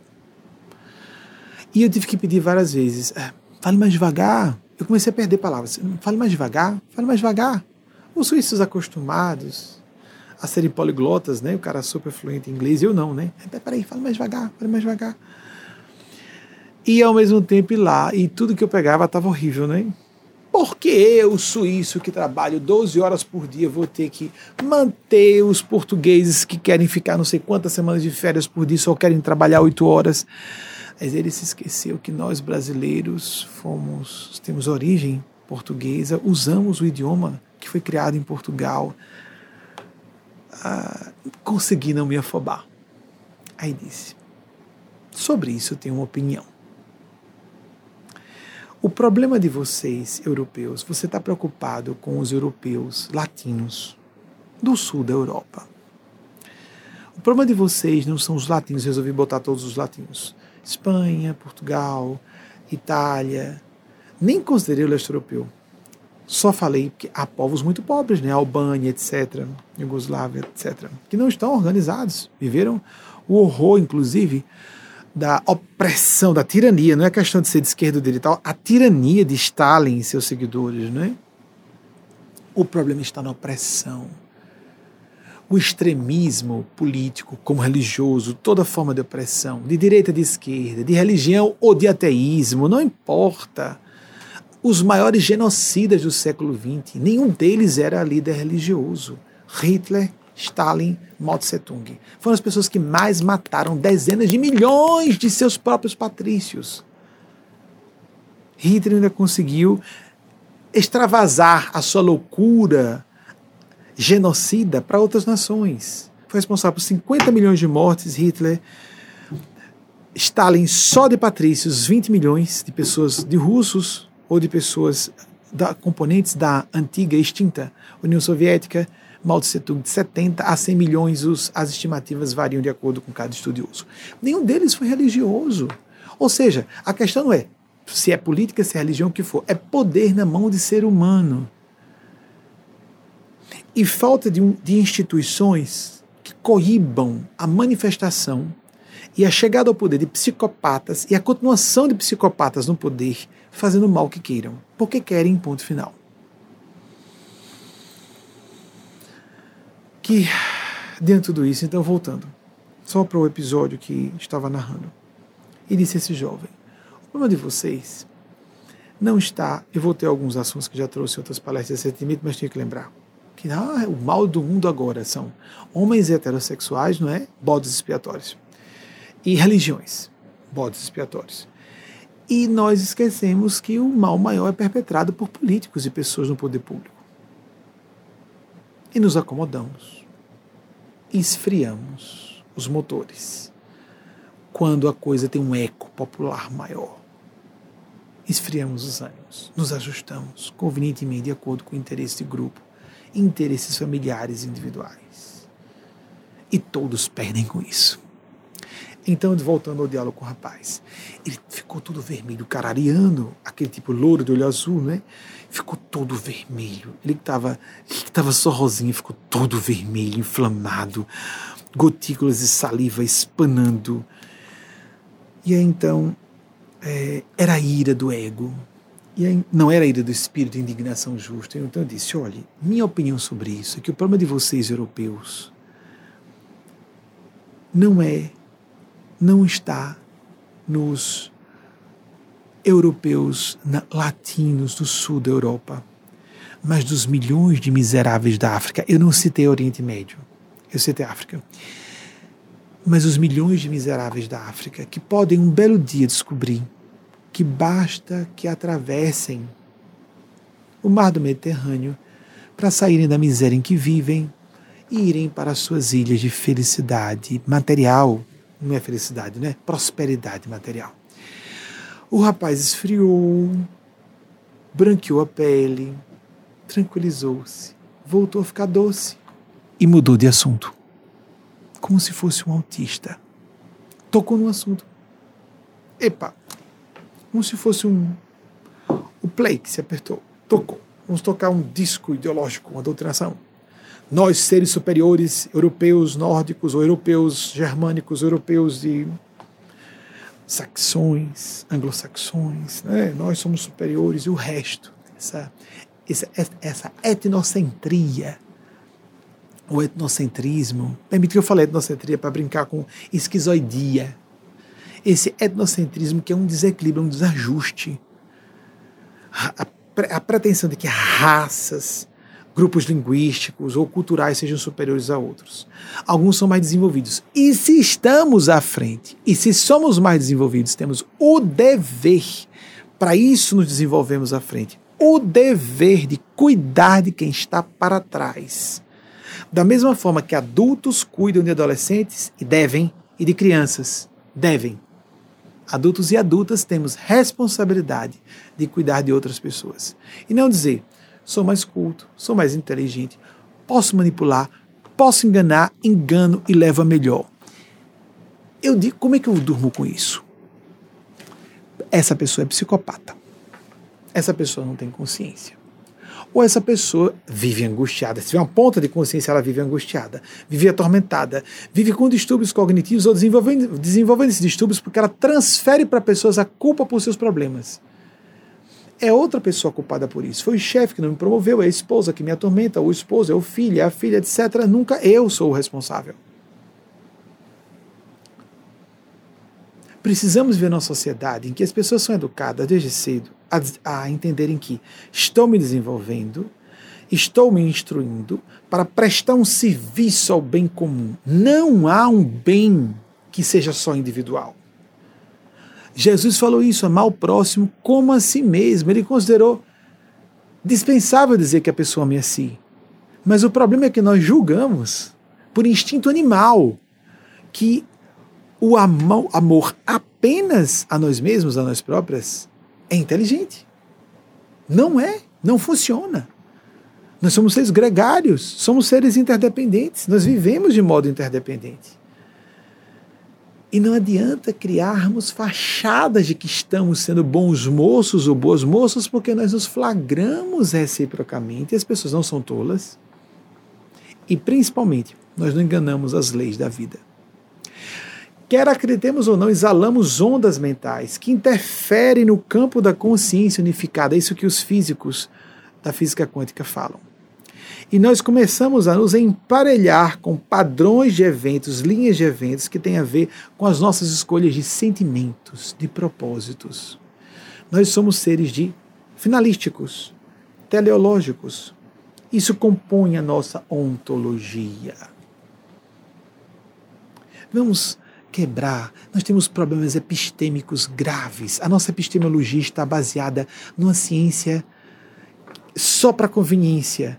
Cadê a ideia de que agora precisamos respeitar o que as autoridades em epidemiologia, em virologia, infectologia de modo geral, o que as autoridades médicas e organismos científicos sérios, ciência e pesquisa estão falando sobre essa pandemia?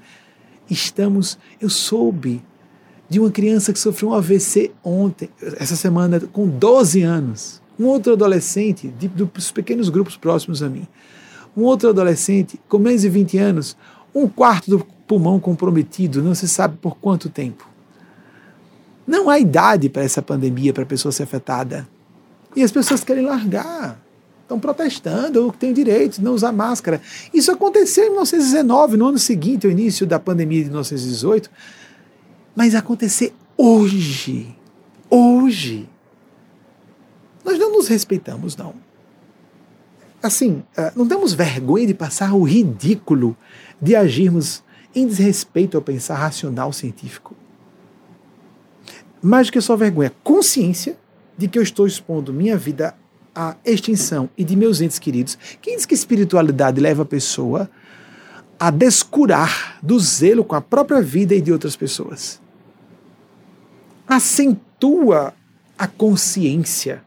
Estamos num corpo físico porque há um planejamento de atividades a serem feitas.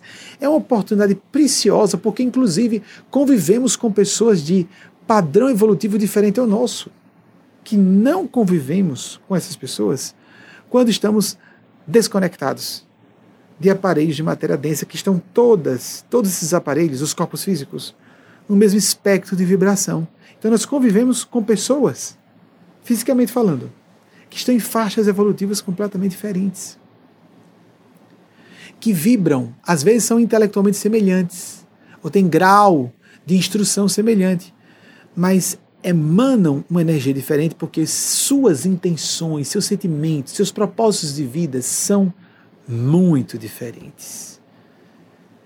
Elas ouvem qualquer coisa como altruísmo, com aquele olhinho cerrado da desconfiança de canto de olho. É nada que você vai me enganar com isso.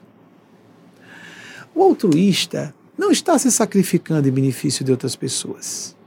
É apenas uma pessoa mais amadurecida psicologicamente, psicologicamente que sabe que é para o bem, bem dela e de todas as pessoas que ela funcione de modo política e socialmente responsável. É apenas mais amadurecida tem mais empatia, porque ela está mais distante da psicopatia. Ela não está sendo boazinha. A autêntica pessoa altruística, ela não está querendo ser. Pelo contrário, tem pudor de parecer boa.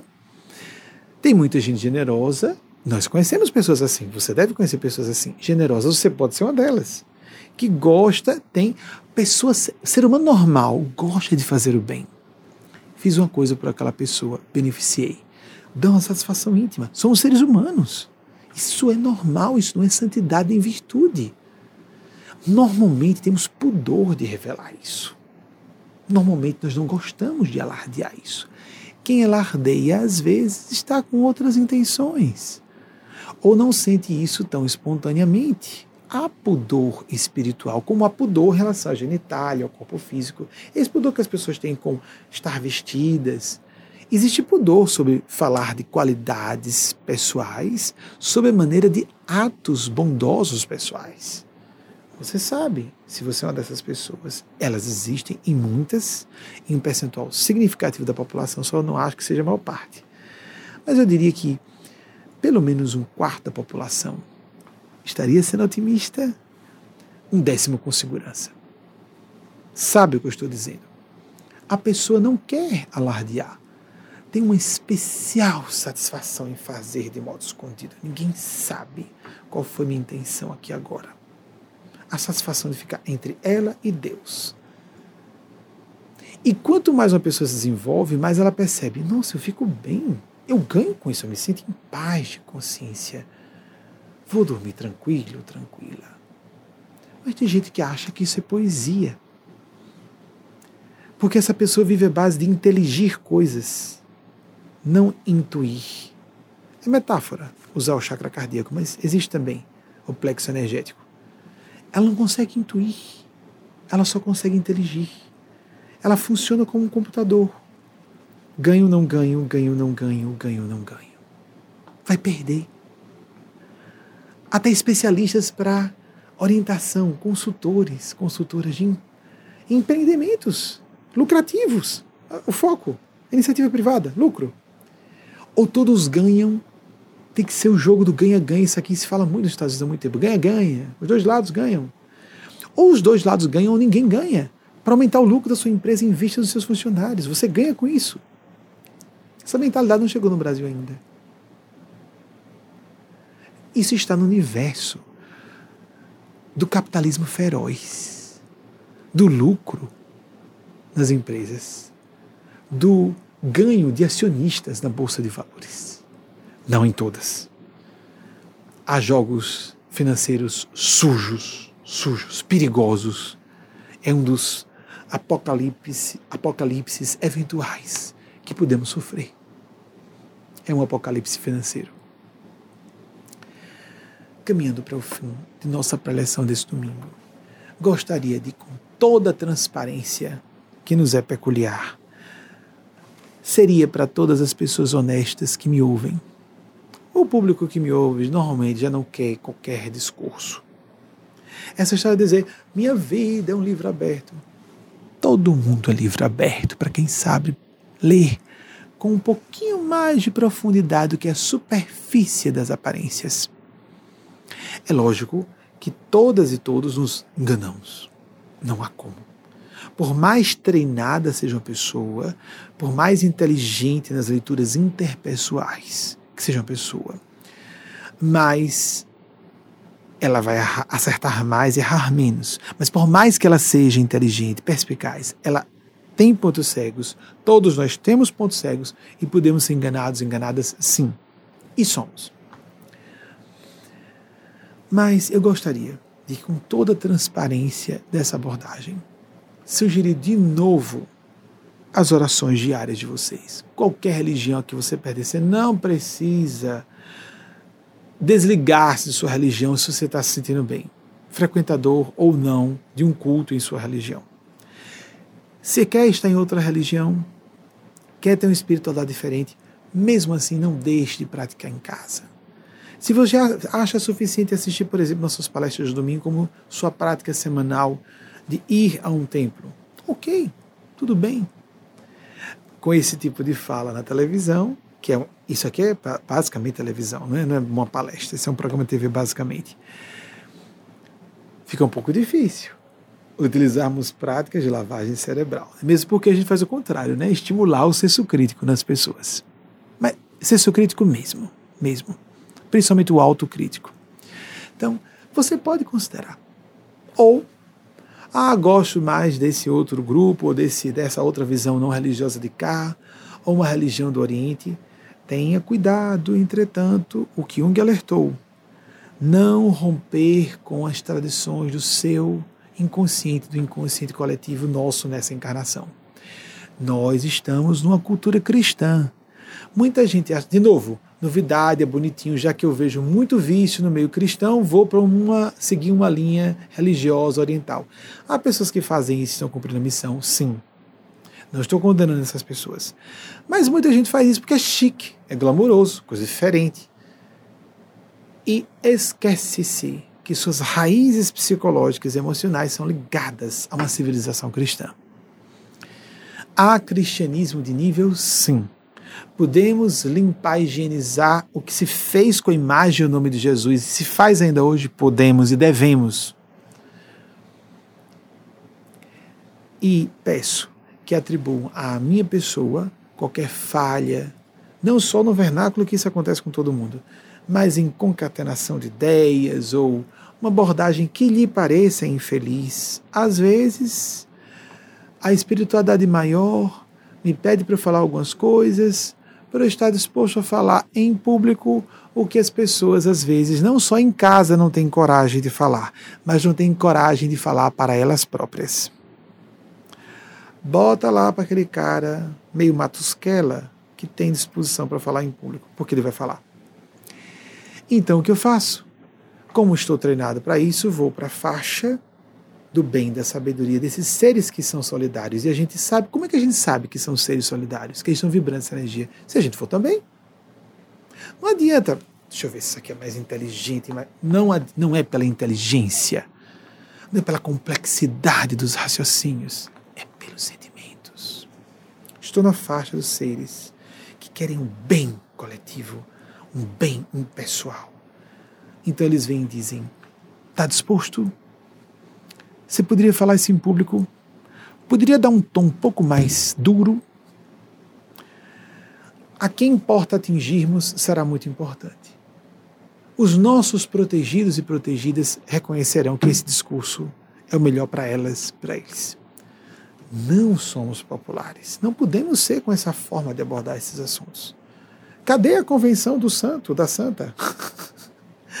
Cadê a convenção do homem distinto, não é? Falando, o que é mais apropriado e conveniente para ampliarmos a quantidade de inscritos ou seguidores, né? Cadê aquele discurso arrumado? Porque tem gente que diz que não está preocupado com inscritos e seguidores, mas quer estar até com 70% da população.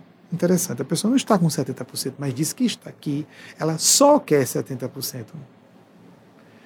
Então, as pessoas se traem sem nem perceber suas verdadeiras intenções. Nem percebe. Não estamos no universo de isso está na cultura, não acredite nisso. Você que me ouve. Estamos falando com uma fatia, é uma película demográfica, mas em 185 países. Uma película. Se você pertence a essa película de pessoas de bom coração, boa índole, falando bom coração com boa índole, tem uma intenção sincera de fazer o bem. E, ao mesmo tempo, é uma pessoa perspicaz, crítica, não aguenta mais discursos sectários, proselitistas, doutrinários, ou então de gente querendo passar de honesta e sendo franca e, na verdade, mudando de roupa de acordo com, mudando de roupa psicológica, cultural e política, de acordo com a conveniência, de acordo com os ventos do momento. Não há nenhuma coerência. É claro que nós temos que estar dispostos a mudar de opinião, sempre que for necessário. Mas há pessoas que mudam de roupa cultural, ideológica, psicológica, que for, religiosa, de acordo com a conveniência do momento. Se você está cansado, cansada, se você pertence a essa fatia, essa película minúscula, você não está só. Os anjos, os gênios celestes, gênios alienígenas, se você quiser, não importa. Existem. Ponto. Assistem, dão suporte a quem realmente estiver interessado, interessada no bem comum. E não importa a escala, o tamanho, a quantidade de pessoas que você atinja, sua consciência estará em paz e eles sintonizarão com você de acordo com sua intenção realmente altruística. Fala assim, intenção como propósito, lá vai. Como vai visualizar, mentalizar, o New Thought. O New Thought é algo diabólico se não for utilizado com espírito do bem. O New Thought funciona como usar cocaína. Usar droga. Tomar algo para dormir funciona, claro. Um monte de vícios funcionam, dá um barato. Nós não vamos revolucionar nossas vidas de fato e ser felizes de fato, estar em paz de fato. Não só alegrinhos de vez em quando, ou tendo exaltação de poder. Não, isso, isso fica para mentes primárias, emocionalmente medíocres, ou mesquinhas, ou perversas. Se você não quer isso, e provavelmente não quer porque está me ouvindo, você não está só. Porque é muito provável que você esteja se sentindo só. Porque o nosso grupo é minoritário. Grupo, eu quero dizer, essa faixa de interesse. Você não precisa pertencer à nossa organização. Você está entendendo o que eu quero dizer? Seus valores, seus interesses. Você vai se sentir só no seio familiar. Você já deve estar se sentindo só há muito tempo no ambiente profissional. Você está se sentindo descompensado, exaurida. Meu Deus do céu, todo mundo só está pensando no seu. O que é isso? E a gente está vendo agora isso acontecer de forma dramática durante a pandemia como as pessoas. Um percentual expressivo que vejo de pelo menos um terço da população, pode ser muito mais.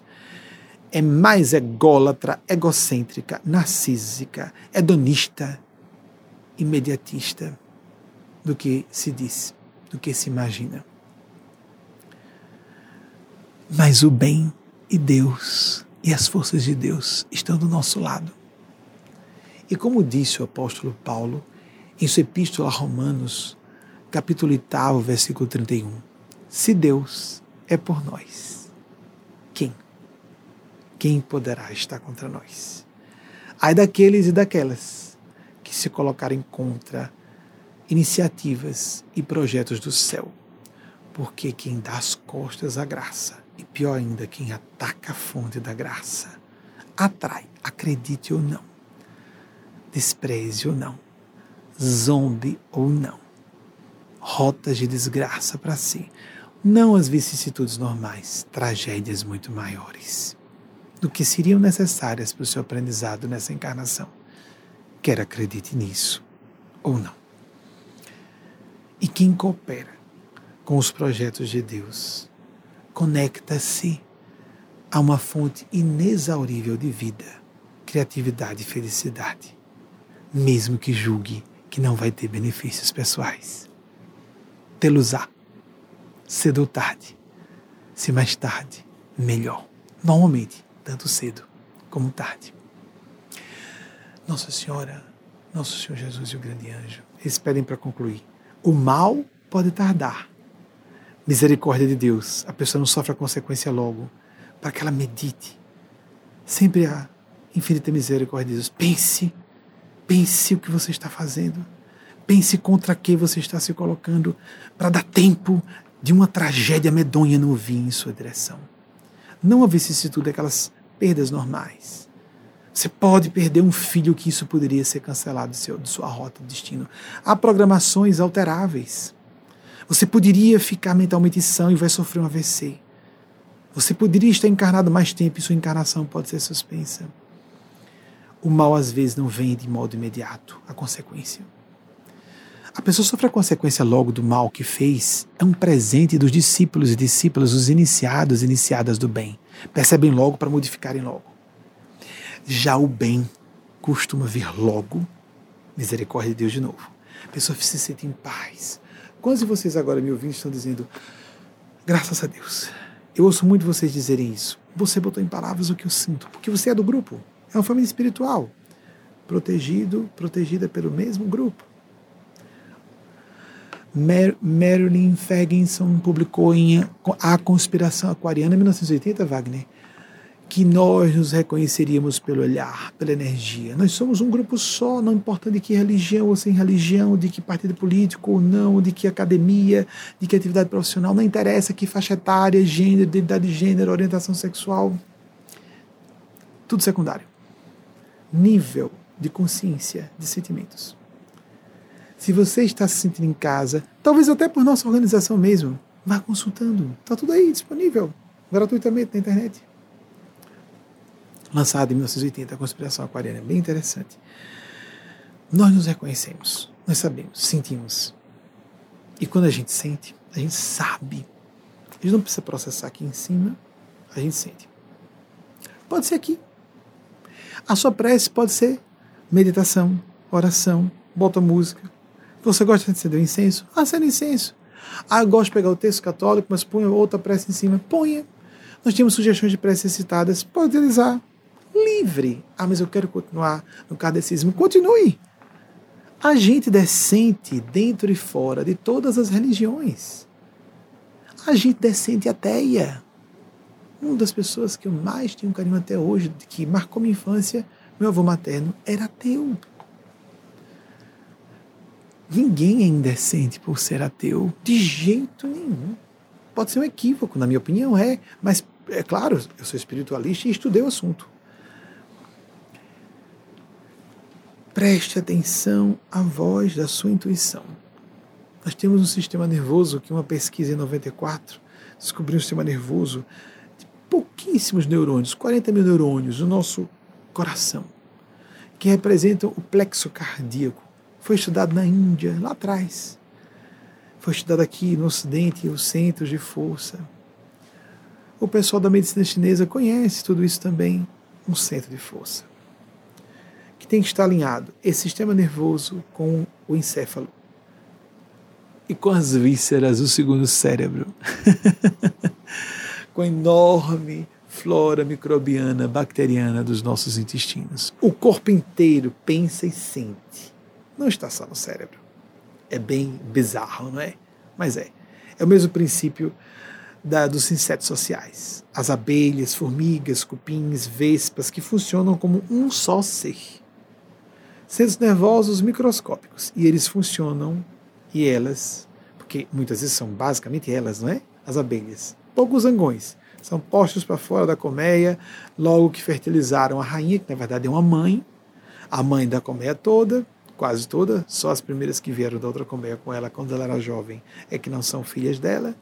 E ela fica ali com as filhinhas, vivendo em harmonia, elas funcionam. Formigas também. Tem um raciocínio, uma quando digo processamento de informações como se fosse um ser só. É o que acontece com as células do nosso corpo. É o que acontece com essas redes interdependentes de seres muito superiores a nós. Que querem o nosso bem, que não querem violar livre-arbítrio de ninguém, que não querem se impor a ninguém. Acredite, Deus é infinita bondade e perfeita inteligência. Há seres de luz, quem passa por experiência quase morte. Dizer que é uma questão do quimismo cerebral.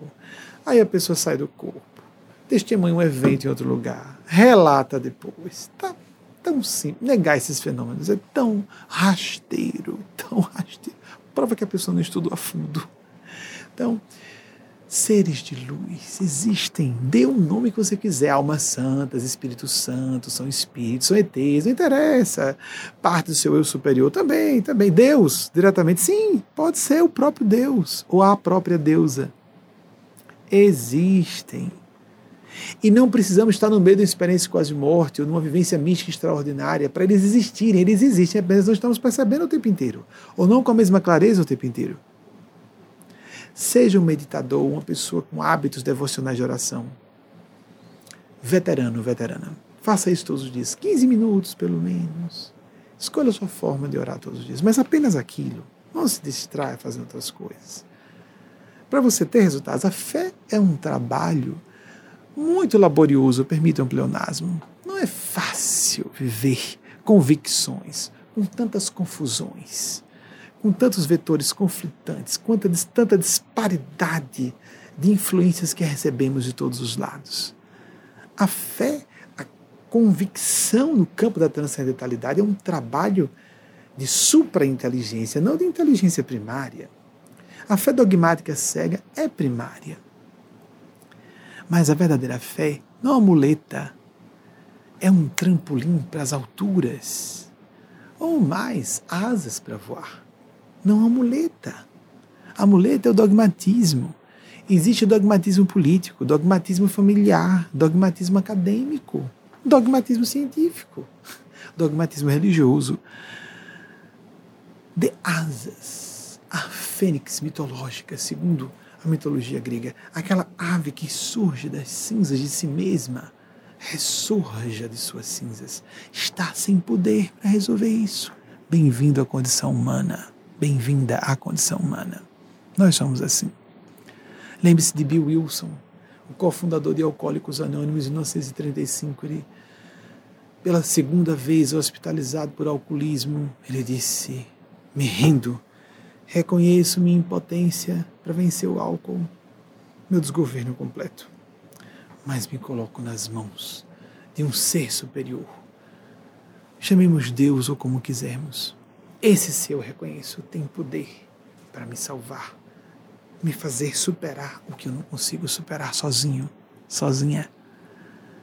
Faça isso sistematicamente, um dia de cada vez, sem esperar resultados imediatos. As pessoas querem fazer uma prece e o resultado agora. As pessoas querem começar a estudar o assunto e ter todas as respostas imediatamente, e as respostas não são dadas imediatamente ao gosto do freguês. A pessoa desacredita. Você vai para a escola dessa forma? Você passou no concurso público assim?